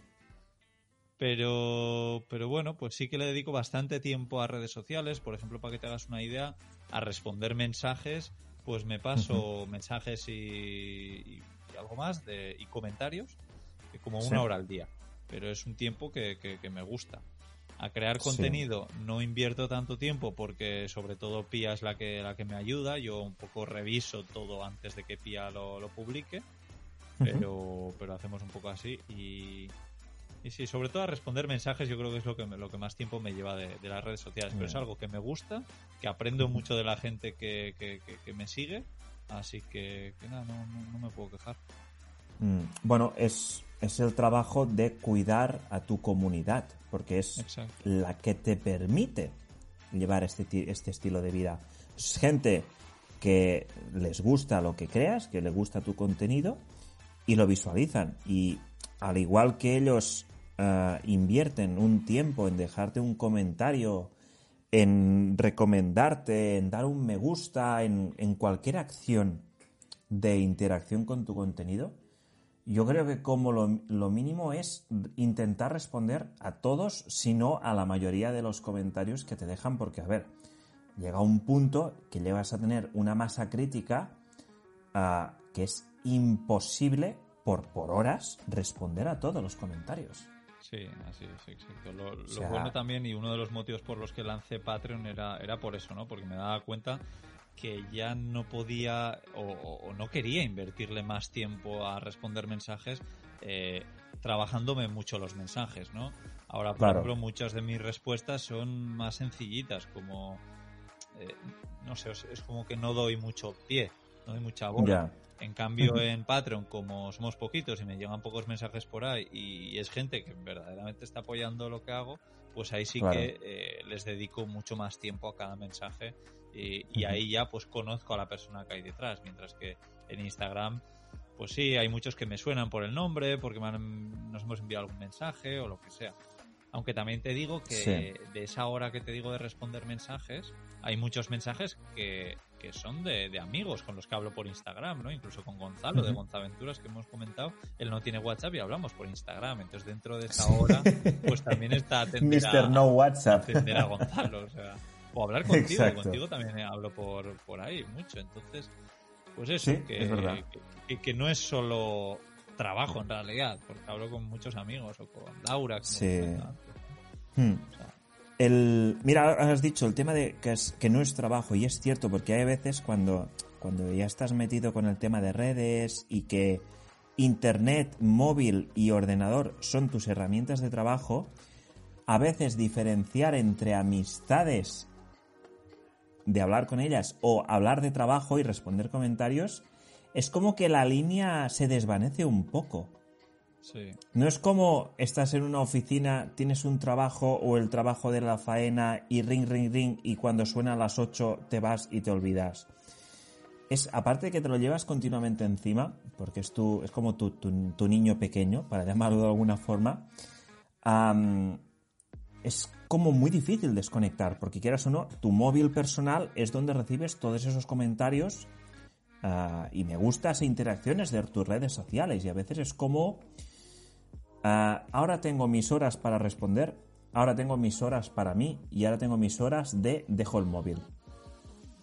sí, sí, sí. Yo, yo No sé tú esto cómo lo llevas. Con el móvil, pues prácticamente no, no respondo mensajes, ¿no? Todos los mensajes los respondo con el ordenador, entonces ya es como que me tengo que poner a responder mensajes, no es voy a, re- voy a abrir el ordenador para responder un mensaje, no tiene mucha lógica. Pongo a responder, me paso una hora entera respondiendo mensajes. Y, y por eso lo puedo diferenciar un poco de, de mi día a día. Pero claro, es que hay cosas que, que me gusta tanto hacer que, que digo, "Ah, esto es trabajo, me, me lo tengo que Claro. plantear, ¿no? Sí, Ahora las entrevistas que hago pues ya son un poco más parte de, de- de mi trabajo, pero al principio cuando las empezaba a hacer, yo me acuerdo pues con el caso de Jorge Sierra, por ejemplo, cuando le dije para entrevistarle, él que había viajado por todo el mundo con dos caballos durante Me cinco encanta. años, pues para mí era un sueño poder entrevistarlo. Era eh, pero pues un sueño. Entonces, claro, ¿eso es trabajo? Pues no sé. es- Sí y no. O sea, tienes la parte de trabajo de dedicarle el tiempo de grabar, preparar el guion, luego pues, pues editarlo y demás. Pero claro, por- luego está tu parte un poco, no sé si fanboy, digámoslo así, de decir, es que me hace mucha ilusión. Es un poco lo que me está pasando a mí de traer a gente con este podcast de gente que son amigos o amigas, y, pero es que realmente es gente que, que valoras un montón, que son de tu mundillo, lo, tú sabes que por un lado estás haciendo trabajo, pero por otro lado es como te hace una ilusión tremenda traer a esta gente. Sí, sí, sí. sí. Y, O sea, tal y cual. cuesta diferenciarlo a veces, es como estoy trabajando o me estoy tomando una cerveza aquí con Íñigo. No, no hay cerveza, ¿eh? No hay, no hay cerveza, que lo, que lo sepáis. bueno, al menos por mi parte, no sé tú, Íñigo, eso ya. No, yo estoy con la petaca. Con algo Coño, joder, tú vas duro. Oh, madre mía. Sí. No, yo, no, no, yo yo tengo, yo tengo la botella de agua, está vacía ya. Le dedicas, pues, seis, seis horas y media cada día, de lunes a domingo, de lunes a viernes. Eh, de lunes a domingo y normalmente hago un día de que, que no trabajo. Entonces, Vale. cuando estoy por ahí, normalmente son días entre semana, pero cuando vuelvo a casa, por ejemplo, para Navidad, como ahora, pues intento que ese día sea un sábado o un domingo porque tengo pues planes con amigos, planes más de, de, todo el día, ¿no? Pero ya, plan de familia, esto y lo otro. ¿Cómo? Digo, que también aproveches, pues como estás con, la familia y demás, pues aprovechas el fin de para estar con ellos, ya que ellos no trabajan, hay vacaciones, Navidad y todo, ¿no? Eso es, por, por eh, estar un poco más acorde a sus, a sus horarios, así es. Sí, sí, sí.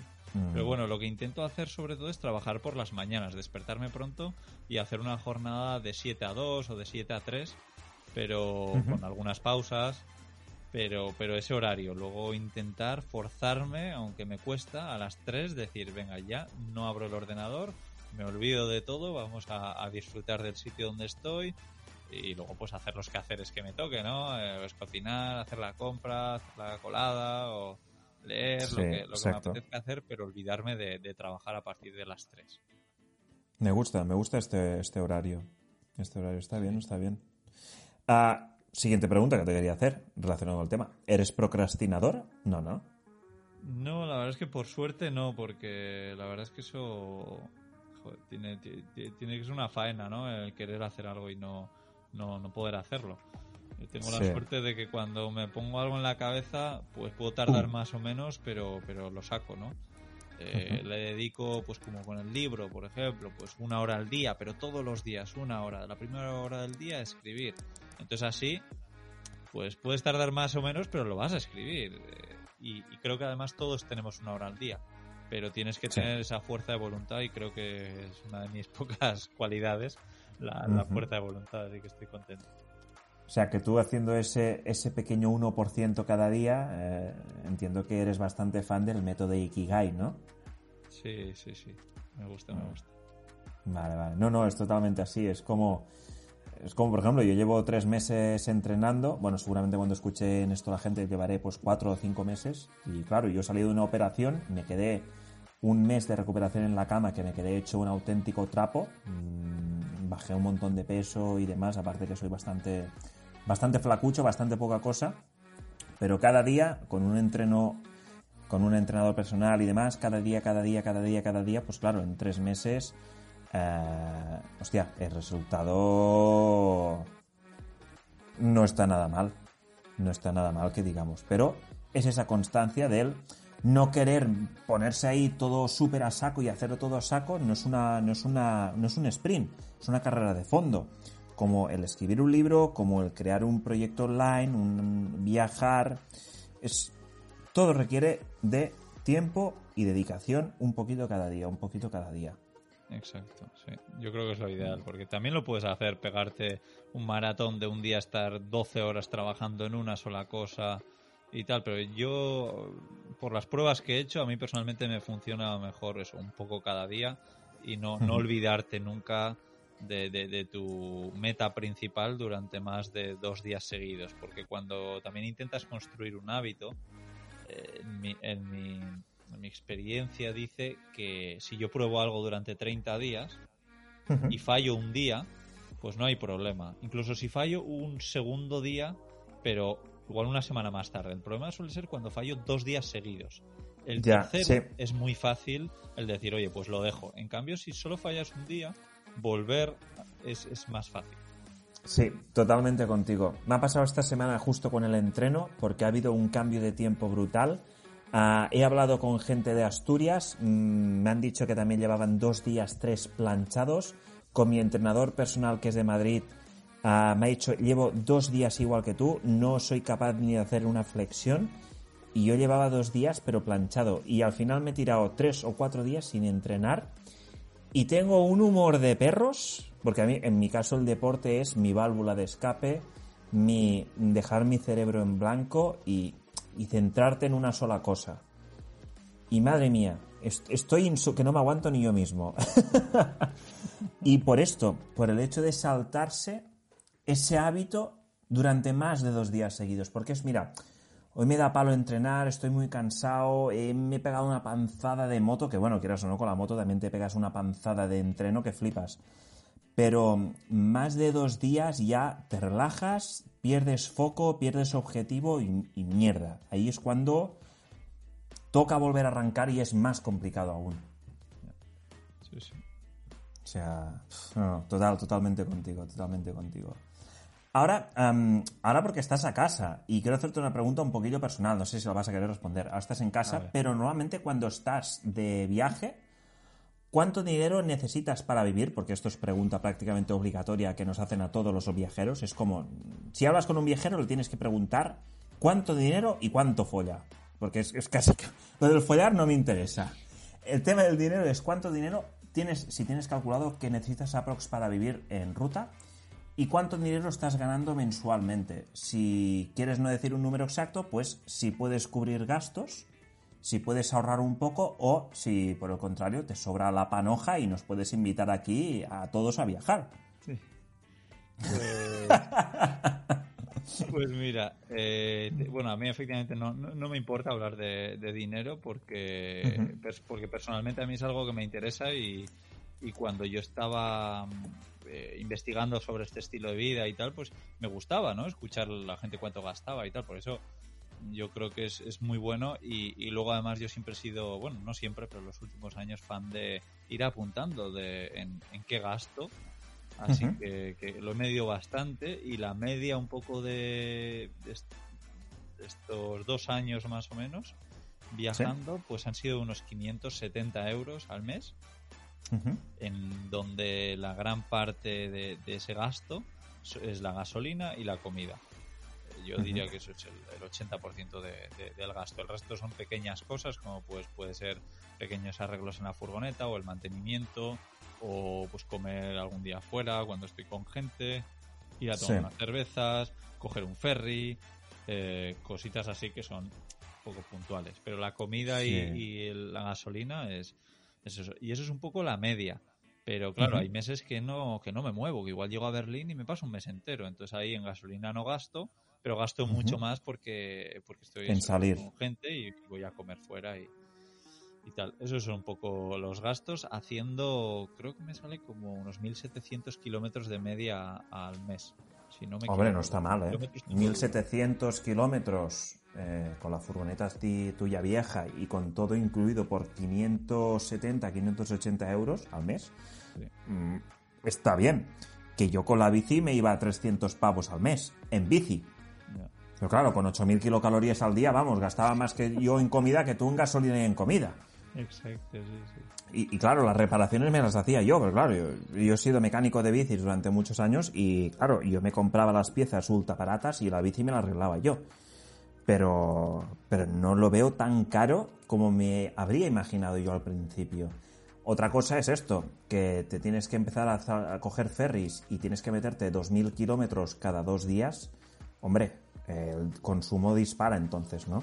Sí, sí, sí. Pero, pero me gusta, por eso me gustó mucho eh, desde que te conocí tu filosofía de aun yendo con un vehículo a motor, moviéndote lento, para disfrutar y vivir mucho más los sitios por donde pasas, conocer y llevar una vida un poco más como una persona local, que el hecho de, ah, pues venga, hoy me hago un Madrid-París y mañana un París-Cabo Norte. Y venga, todo para arriba. Sí. claro, eh, es lo bueno de, tener tiempo, ¿no? Pues que puedes ir más despacio y, a mí, por ejemplo, pues llegar a casi a Cabo Norte, ni siquiera llegué, me llevó como tres meses o algo así. A ver, salí en marzo y llegué en agosto. Madre mía. No, en abril. Salí en abril y llegué en agosto. Ostras. Terita, ¿eh? Bueno, es, un poco tu forma de viajar y, a mí la verdad es que intento aprender de ti en este aspecto porque si no, mm, con la moto es mucho más fácil, empiezas a abrir gas y te lo vas pasando teta pero claro, mm, disfrutas menos de la gente, disfrutas menos de los paisajes, es más caro el viaje y, demás. Y es curioso porque mucha gente eh, lo dice, gente que ha viajado por todo el mundo. A más dure tu viaje, más barato sale. Sí, sí, totalmente. Y, yo me quedé, digo, pero a ver, a ver, a ver, a ver, a ver. Pero esta gente que vive de, de las como las plantas que hace la fotosíntesis o qué? Y no, no, tiene su lógica de decir, vale, es que, claro, más dure, menos kilómetros vas haciendo, la comida en la mayoría de los países, pues sean Sudamérica, Asia, África y demás, es, relativamente económica. Y si en Europa y en América te compras tu comida y te la cocinas tú, o en tu caso, momento de publicidad de tu Good to Go, tírale Íñigo, para adelante, toda tuya. Sí, sí, sí. No, no, efectivamente lo de tu Good to Go es muy bueno para, ahorrar en comida. Eh, mucha gente se cree que es una empresa que me paga por, promocionarles, pero no es así, aunque yo ya me he ofrecido. Pero, pero no, no, pero es que es una empresa que, que, me encanta porque simplemente lo que haces es aprovechar esa comida que se va a tirar y la compras a un precio súper bajo. Lo que pasa es que tienes que estar disponible en recogerla a, pues a última hora de, de cuando se cierra esa tienda. Entonces, pues, pues eso, necesitas tiempo. Cuando tienes tiempo, todo es mucho más fácil. Sí, y, y a la larga económico, la verdad. Exacto. No, no, yo, mira, yo la, la app de Too Go la conocí cuando la lanzaron en fase en fase early birds, eso de en plan de si querías aportar dinero y demás. Y me la descargué, la tenía y nunca la he utilizado. Pero justamente por esto, porque cuando tú podías ir a recoger, a mí me tocaba trabajar. Porque justo cuando estaba en la pizzería, claro, que es cuando tú puedes ir sobre las 7, 8 de la tarde, la mayoría de los sitios, es cuando yo me tenía que ir ya a preparar y, y, y digo, claro, es que no, me, no puedo, o sea, físicamente me resulta imposible. Y claro, a mi abuela le voy a decir, ya, ya, ve con esto, con el móvil a comprar. Mi abuela me dice, no me toques los ovarios, déjame a mí mirar la, tele, la serie, no la, la telenovela. Pero entiendo pues que, y esto, a ver, Ahora esto porque lo estamos grabando y yo mientras estoy en casa, que esto lo voy a colgar cuando ya lleve pues seguramente dos meses de viaje y ya estaré utilizando la aplicación para esto, para comprar barato y, y ostras, que hay packs muy guapos, ¿eh? Sí. Que tú tienes un par de fotillos con la, con la encimera de la furgo llena de fruta y verduras sobre ah, todo. Sí. Y, hostia, ojito, ¿eh? Con los packs que no son no son pequeños, ¿eh? Sí, sí, sobre todo he aprendido que con los de verduras y frutas son los que más rendimiento le sacas, ¿no? Eh, sí. Pero, pero sí, hay, hay un poco de todo, la verdad. Pero, pero sí. Que tú eres cocinitas y al igual que yo también soy cocinitas y demás, vamos, a nosotros nos va de lujo esas verduritas para hacer salteados y demás. ¡Buf! Sí. Madre mía, tengo hambre, voy a buscar un polvorón. um, cambiando de tema, ya me quedan, ya me quedan pocas preguntas por hacerte. Um, ah, con el eh, tema... Perdona, estaba pensando que me habías preguntado también el tema de ingresos, que no te he respondido, me he ido un poco por ahí por la tangente. Ah, Además, ostras, verdad. según íbamos es hablando. Eh, bueno, pues en, en, mi caso, claro, no tiene nada que ver un mes con otro. Yo uh -huh. hay un mes que puedo ganar 200 euros y otro mes pues que llega a ganar 1000. Pero, pero va, va, va cambiando. Yo diría que la media, más o menos, que esto también lo, lo tengo apuntado, puede ir sobre unos 800 euros de facturación. Uh -huh. Pero claro, vale. luego pues eh, con, con, delegando trabajo, pues igual estoy gastando últimamente como 500 euros. Uh -huh. Entonces, claro, pues si te das cuenta ahí que te estoy diciendo que gasto 570 y, y, y, vale, pues eh, gano, facturo más, pero luego tengo otros 500 euros de, de gasto de, pues, de asistencia uh -huh. virtual en este caso, pues ahí ya estoy un poco jodido, ¿no? Entonces yo todo esto de, de delegar trabajo lo veo un poco como a futuro. Ahora, por ejemplo, que estoy en casa y no gasto dinero viajando, pues puedo coger un poco de dinero estos meses para invertir en, en otro. Yo lo que veo es que que, que, sí, que los pocos ingresos que tengo, pues los quiero meter como si fuese una inversión en, en mí, en mi, mi, negocio, por decirlo de alguna forma, porque creo sí. que gracias a esto el día de mañana, pues, pues podré, podré estar más avanzado o llegar a más gente, gracias a, vale. a todo lo que me ayuda a Pi. Claro, en, en, reinvertir en tu negocio. O sea, a cubrir ese, ese gasto de gasolina, comida y pequeñas reparaciones y todo lo que todo lo demás a meterlo y reinvertirlo en tu negocio, en web, en mejorar el libro, en mejorar, en automatizar ciertas publicaciones, con el tema de PIA, todo, ¿no? Sí, así es.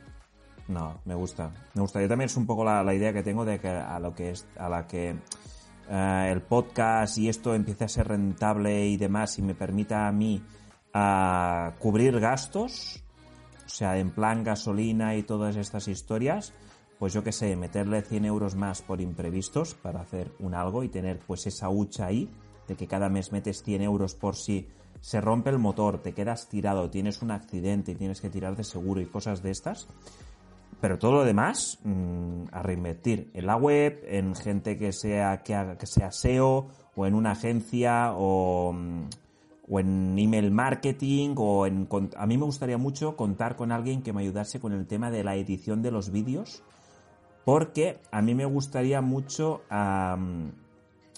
lo de hacer como un daily blog, es decir, en vez de hacer vídeos tan tan currados, que requieren mucho tiempo, pues hacer vídeos menos trabajados, pero que la gente pueda seguir como mi viaje a día a día, pero con cierta calidad, que no sea la típica calidad de Instagram, sino pues vídeos de 8, 10, 12 minutos cada día y que la gente pueda estar ahí un poco pues pendiente. Y probar también durante, yo que sé, 2, 3 meses a ver qué crecimiento tengo en YouTube respecto a publicar un vídeo a la semana currado o un vídeo cada día durante 3 meses a ver qué resultado da. Pues Son de esos experimentos. La verdad es que no sé por qué me da que un vídeo al día te funcionaría mucho mejor y además incluso te puede llevar menos tiempo porque igual no hace falta ni que lo edites, ¿no? Simplemente puedes estar en un sitio concreto y te pones a hablar delante de la cámara durante eso, ocho minutos enseñando el sitio donde estás, contando cómo ha ido el día y así cada día. Y ese vídeo desde el mismo móvil lo subes y te olvidas. Sí, mm, claro, pero eso cuando estoy, por ejemplo, en un sitio parado porque me he parado a trabajar, a editar, a subir contenido para la web, sí que lo puedo hacer porque yo qué sé, pues mira, hago un tour por el hotel, el hotel José de la carretera de Valvidrera, yo qué sé, para que me entiendas. Eh, claro, eso lo puedo grabar a una sola cámara, con el micro y directamente lo subo sin corregir color ni nada. Pero claro, ah, cuando vas con la moto, yo ahora mismo estoy trabajando con tres cámaras de acción y, la cámara gorda, más el móvil, si grabo con el móvil. Claro, son cuatro cámaras, más grabadora y sincronizar micros y todo. Y claro, como cada cámara tiene un perfil de color distinto, tengo que trabajar todo en formato crudo, en RAW o en logarítmico, para luego postprocesarlo todo para que todo tenga un color muy similar, que no se note que son distintas cámaras de distintas casas, de distintos no sé qué. Ya. Eh, eso, claro, eso ya sí que es, más trabajo. Requiere de mucho tiempo, pero que podría hacerlo, de meter dos cámaras como si fuese formato motoblog. Pero claro, mi idea es un poco más tirar hacia lo que hace Nico de Ride Me 5 o un poco lo que hace sin llegar a la locura de Charlie Sinewan. Pero claro, eso es para un vídeo pues más trabajado encima de la moto. Si es un vídeo que estoy parado, pues metes cámara, le metes el trípode del gorila y lo agarras como si fueras tú aquí en plan Casey Neistat y le metes chapa a la cámara. Pero claro, es, distinto, requiere tiempo. Por eso me gustaría mucho eh, lo de Patreon, que lo tengo ahí pendiente de lanzar el mío. y a la que vea pues que hay un poco de comunidad y demás, lo primero que voy a reinvertir cuando cubra gastos de para mí de comida y demás es una, es una persona que me ayude con el tema de la cámara. Sí, me parece muy buena idea, sí, sí. Y, claro, no sé, al menos para mí, como el tema de las redes sociales lo tengo mucho más por la mano, pues es distinto. En, al menos en mi caso. En tu caso, pues como no haces tanto vídeo y demás, lo a ti lo mejor es con lo de pilla que puedes redistribuir todo ese contenido. A ti te beneficia muchísimo más. Al menos por ahora. El día de mañana si haces más vídeos o te haces youtuber ya... No sé. ¿Te has pensado en hacerte youtuber? Bueno, a ver, en realidad yo sí cuelgo vídeos. Lo que pasa es que mucha gente no lo sabe y es porque los cuelgo en Patreon. No, no están en abierto en YouTube.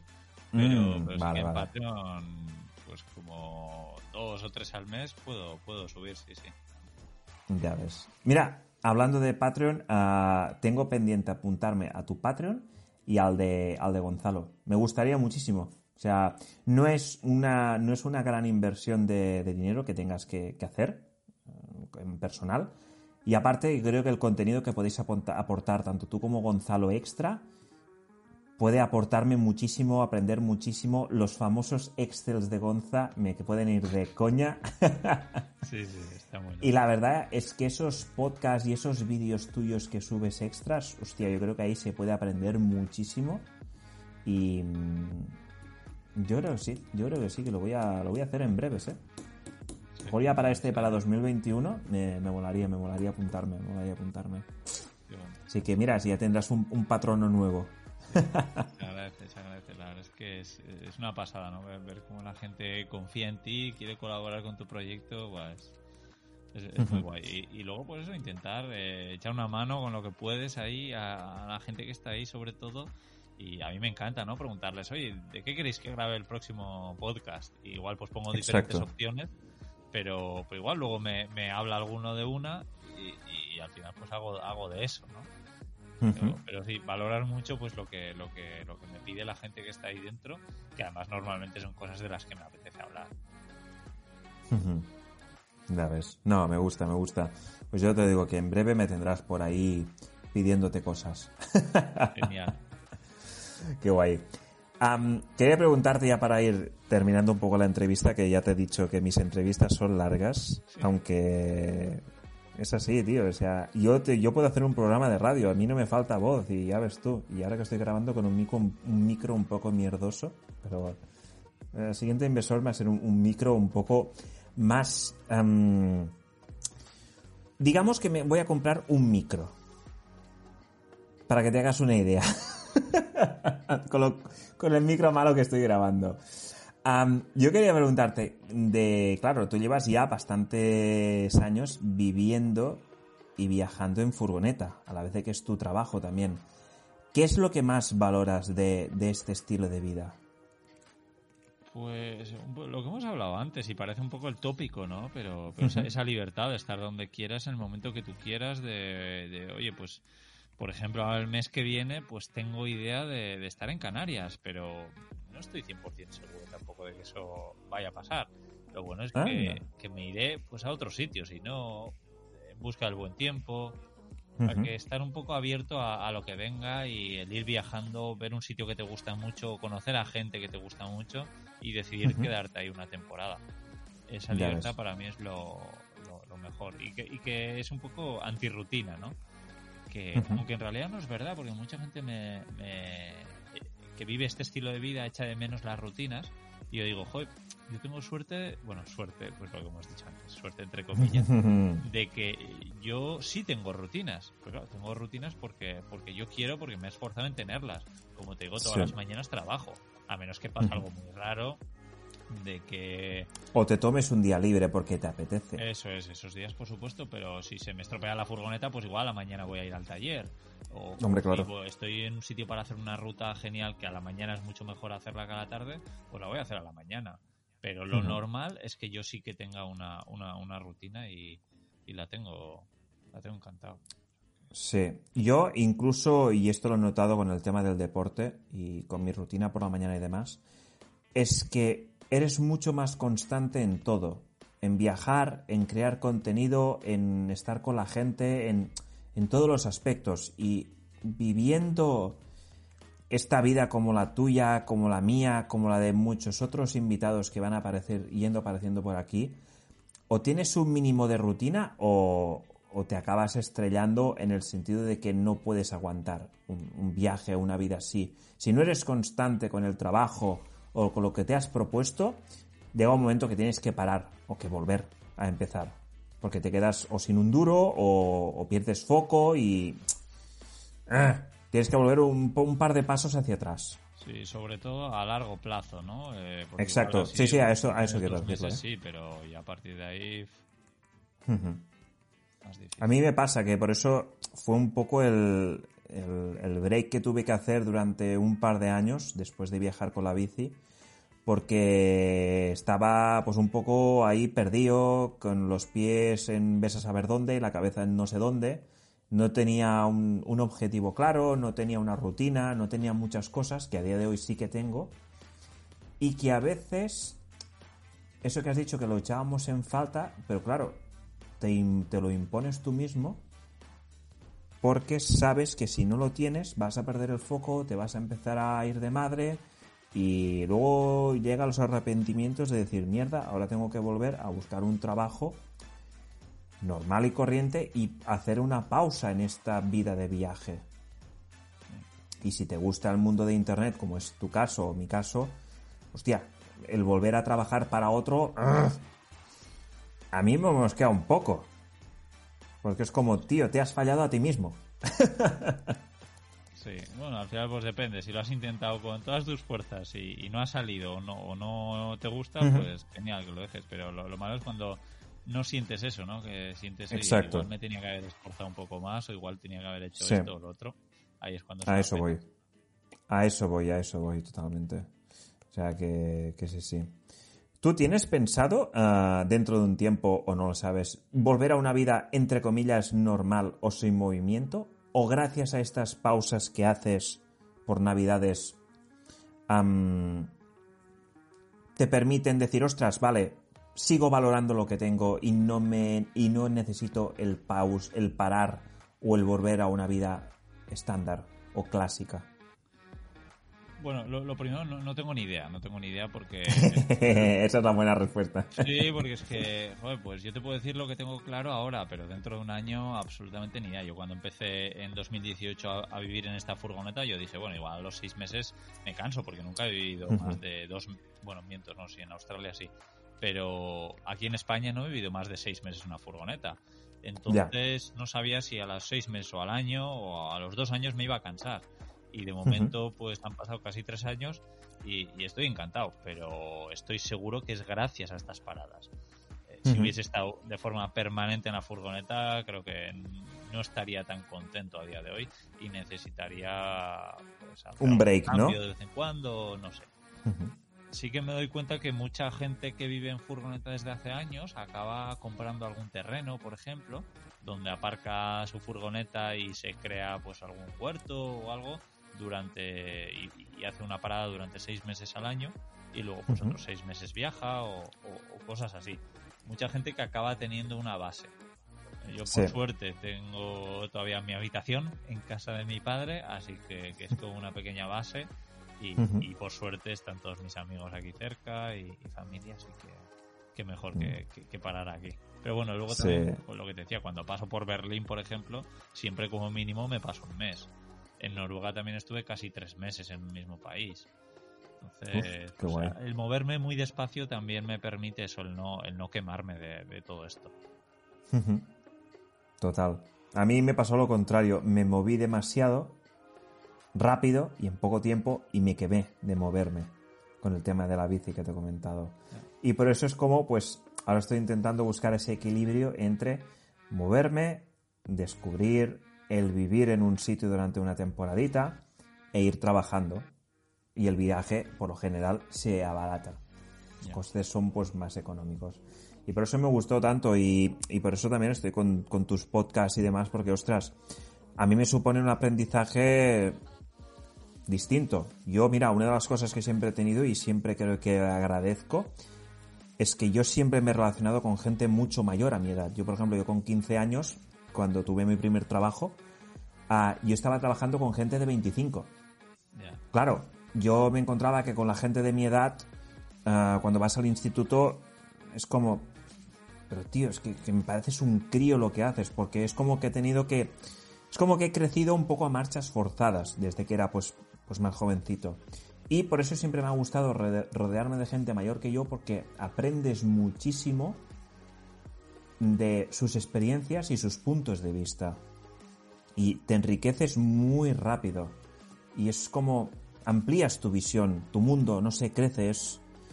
No sé, mi forma de verlo. Hay gente que dirá, hostia, pero qué, carca que te juntas ahí con, los abuelos. Digo, joder, los abuelos, tío. Que ni, que ni que Íñigo fuese aquí un abuelo, yo no sé, pero no sé, al ser gente mayor que, yo, por lo general, pues tiene más experiencia, tiene más, tiene más conocimiento y es como me aporta muchísimo más. Y luego me dicen, hostias, que eres mayor de lo que aparentas. Y digo, ¿gracias?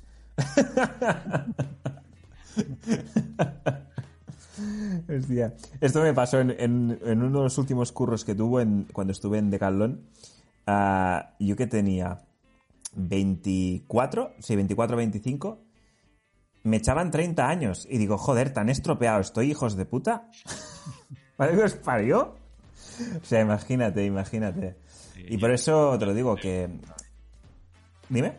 A eso estoy acostumbrado yo ya. Siempre me echan también mucho más. Hombre, yo, yo, tengo que decírtelo. Yo cuando te vi dije... Hostia, ¿cómo está, señor?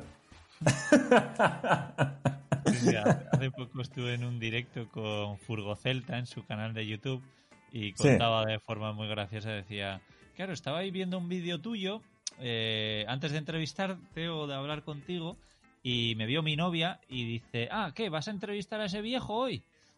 ¡Hola! y, le, y le digo, hombre, viejo, pero... dice, bueno, ¿qué tendrá? ¿50 años? Y, y, dice, no, pero fíjate, fíjate bien. Y dice, vale, no, 50 no, 40, no sé, pero podría ser nuestro padre. Y Saco. Para el que no lo sepa, tengo 34 años. Lo que pasa es que tengo bastantes canas y entonces la gente siempre me echa de más. Vaya tela. Y es que me descojono. O sea, a mí me pasó un poco lo mismo cuando te vi en persona, cuando estábamos ahí con Laura y demás. Y dije, hostia, Iñigo es mayor de lo que me pensaba, ¿eh? Pero no, es, por, es por el tema de las canas y demás. Ay, qué risa, te digo en serio. Joder, qué forma más guay de, ir a, terminando la entrevista, hostia. Ay, bueno, te quería hacer una, una última pregunta de la típica de ¿por dónde has viajado y cuál es tu sitio favorito? Claro, supongo que tendrás muchos sitios favoritos. Sí, pero si tuviese que quedarme con dos, yo creo que te diría Australia, que bueno, es, es muy muy grande, ¿no? Australia es como decir Europa. sí, sí, eso es muy grande. Sí, pero, pero Noruega, Noruega para hacerlo en furgoneta, buah, me, me, encanta. O sea, estoy pensando en, volver en 2021, no, no sé, veremos. Pero, oh, qué guapo. Sí, sí. sí qué guay. Joder, a mí nunca he estado en Noruega y tengo, tengo ganas. Esta ruta que estoy haciendo ahora por España, la, la TET, la Trans European Trail, llega hasta arriba del todo, a Cabo Norte, y pasa por, eh, bueno, por, pasa por casi que todos los países de Europa y me molaría muchísimo. Aunque con la moto, buf, tiene que ser, tiene que ser intenso y claro, supongo que tocará hacerlo en verano sí o sí, porque en invierno como que no. Sí. Mm. Sí, lo, bueno es que, no hay mucha gente a pesar de ser verano, que, que, hace buen tiempo, bueno, buen tiempo, que, no, no, vas a tener nieve, o sea que...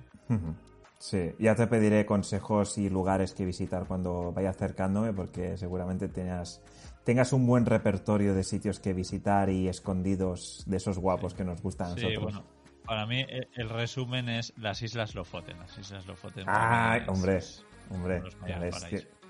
están ahí apuntadas, las tengo ahí apuntadas y con muchísimas ganas de ir por ahí. Bueno, pues Íñigo. Pensaba ir a, Cabo Norte, pero cuando estaba en las Islas Lofoten, pero dije, pero es que ¿cómo me voy a ir de aquí? Es una locura. ¿Para qué? ¿Para ir a ver ahí un, monigote y para decir que está lo más al norte de esto? Y digo, no, no paso, yo me quedo aquí. Y, es poner el puntito. Me, quedé ahí un mes hasta que empezó a nevar y dije, bueno, creo que es el momento de, volverse. Qué guapo. Un mes en las Lofoten solo. Uf. Qué guapo. Y son muy pequeñas, pero es que mola tanto que Sí, sí, había auroras boreales, o sea, es que era muy difícil irse. Hombre, normal, como para quedarse atrapado y dices, joder, hombre. Supongo que si lo dices así y con el tiempo que pasaste es que debe ser muchísimo mejor de lo que cuentas realmente y cuando estás ahí es cuando lo vives y dices, guau, qué pasada de sitio. Sí. qué bueno.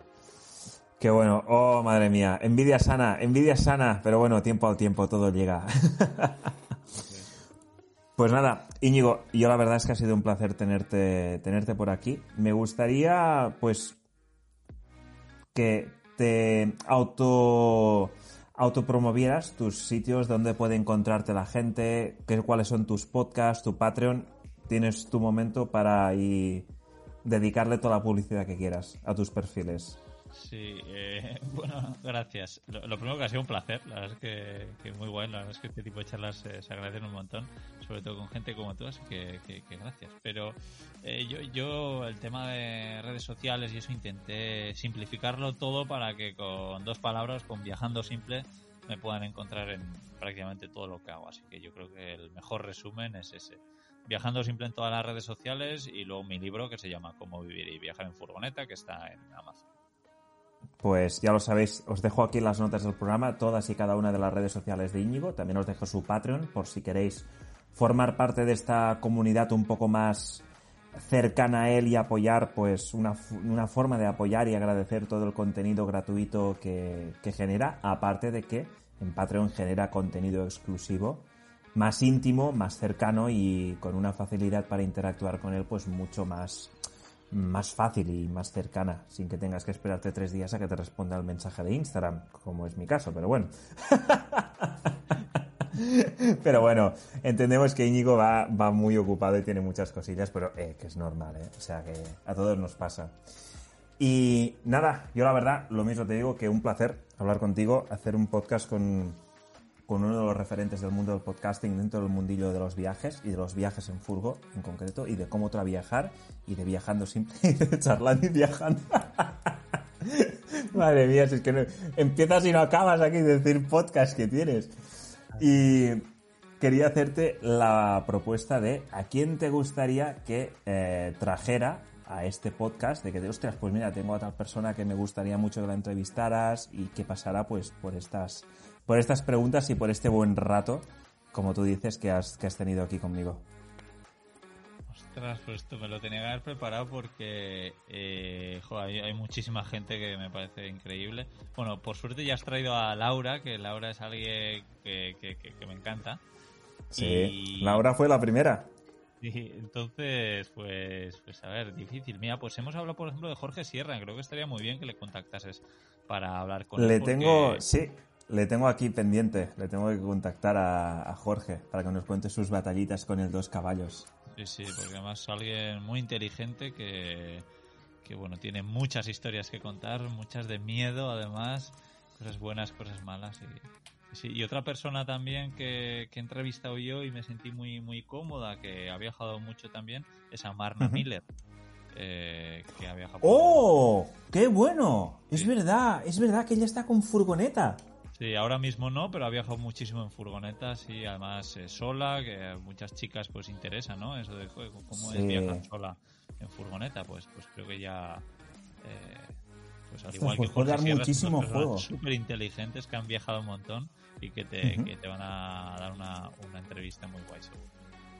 Qué bueno. Em, diría que ella subió durante bastante tiempo su contenido de, de viajes en YouTube, ¿puede ser?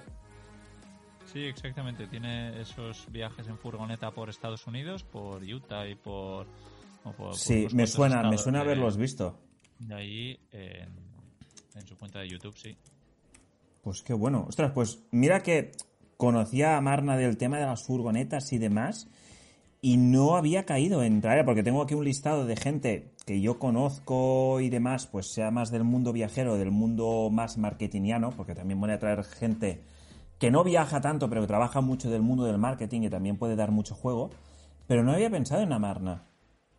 Qué bueno, ostras, pues ¿eh? también de temas redes sociales y, marketing online sabe, sabe, que también... sabe, sabe y, mueve mucha gente, la verdad. Ostras, pues qué bueno, pues ya le, escribiré dentro de, bueno, dentro de un tiempo, pasadas navidades seguramente. Eh, le diré que le invito al podcast de parte de, Íñigo y, y, a ver si se apunta. A mí me encantaría traerla porque la verdad es como bueno, estamos hablando aquí ya de gente, hostia, con mucho nivel. Y que yo llevo aquí, yo soy un don nadie, llevo aquí seis capítulos y madre mía, si empiezo a traer a gente de este, de este calibre como Jorge Sierra, a Marna, o bueno, y tú mismo, que yo sinceramente cuando me dijiste que sé yo, digo, madre mía, fiesta, hoy descorchamos el vino. yo me lo paso en grande, yo es que sea, es, ah, yo me lo paso teta haciendo estas cosas.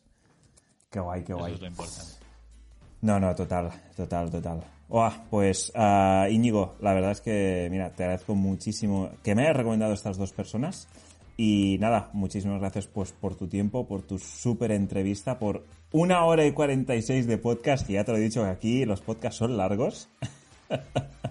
Yo siempre digo, traeros agua y algo para comer. Siempre lo digo casi, casi siempre al principio de los podcasts. Pero, mm, pero bueno, la verdad es que muy contento, muchísimas gracias y nada, yo espero verte otra vez por la carretera. Ya nos veremos a algún punto del sur o por Cabo Norte o por las Islas Lofoten o por donde sea, ¿no? Sí, sí, en algún sitio coincidimos seguro. Ah, qué bueno. Pues nada, un placer tenerte por aquí y, y como siempre, pues muchísimas gracias. Nos vemos. Cuídate mucho, Íñigo. Un abrazo, chao, gracias. Chao.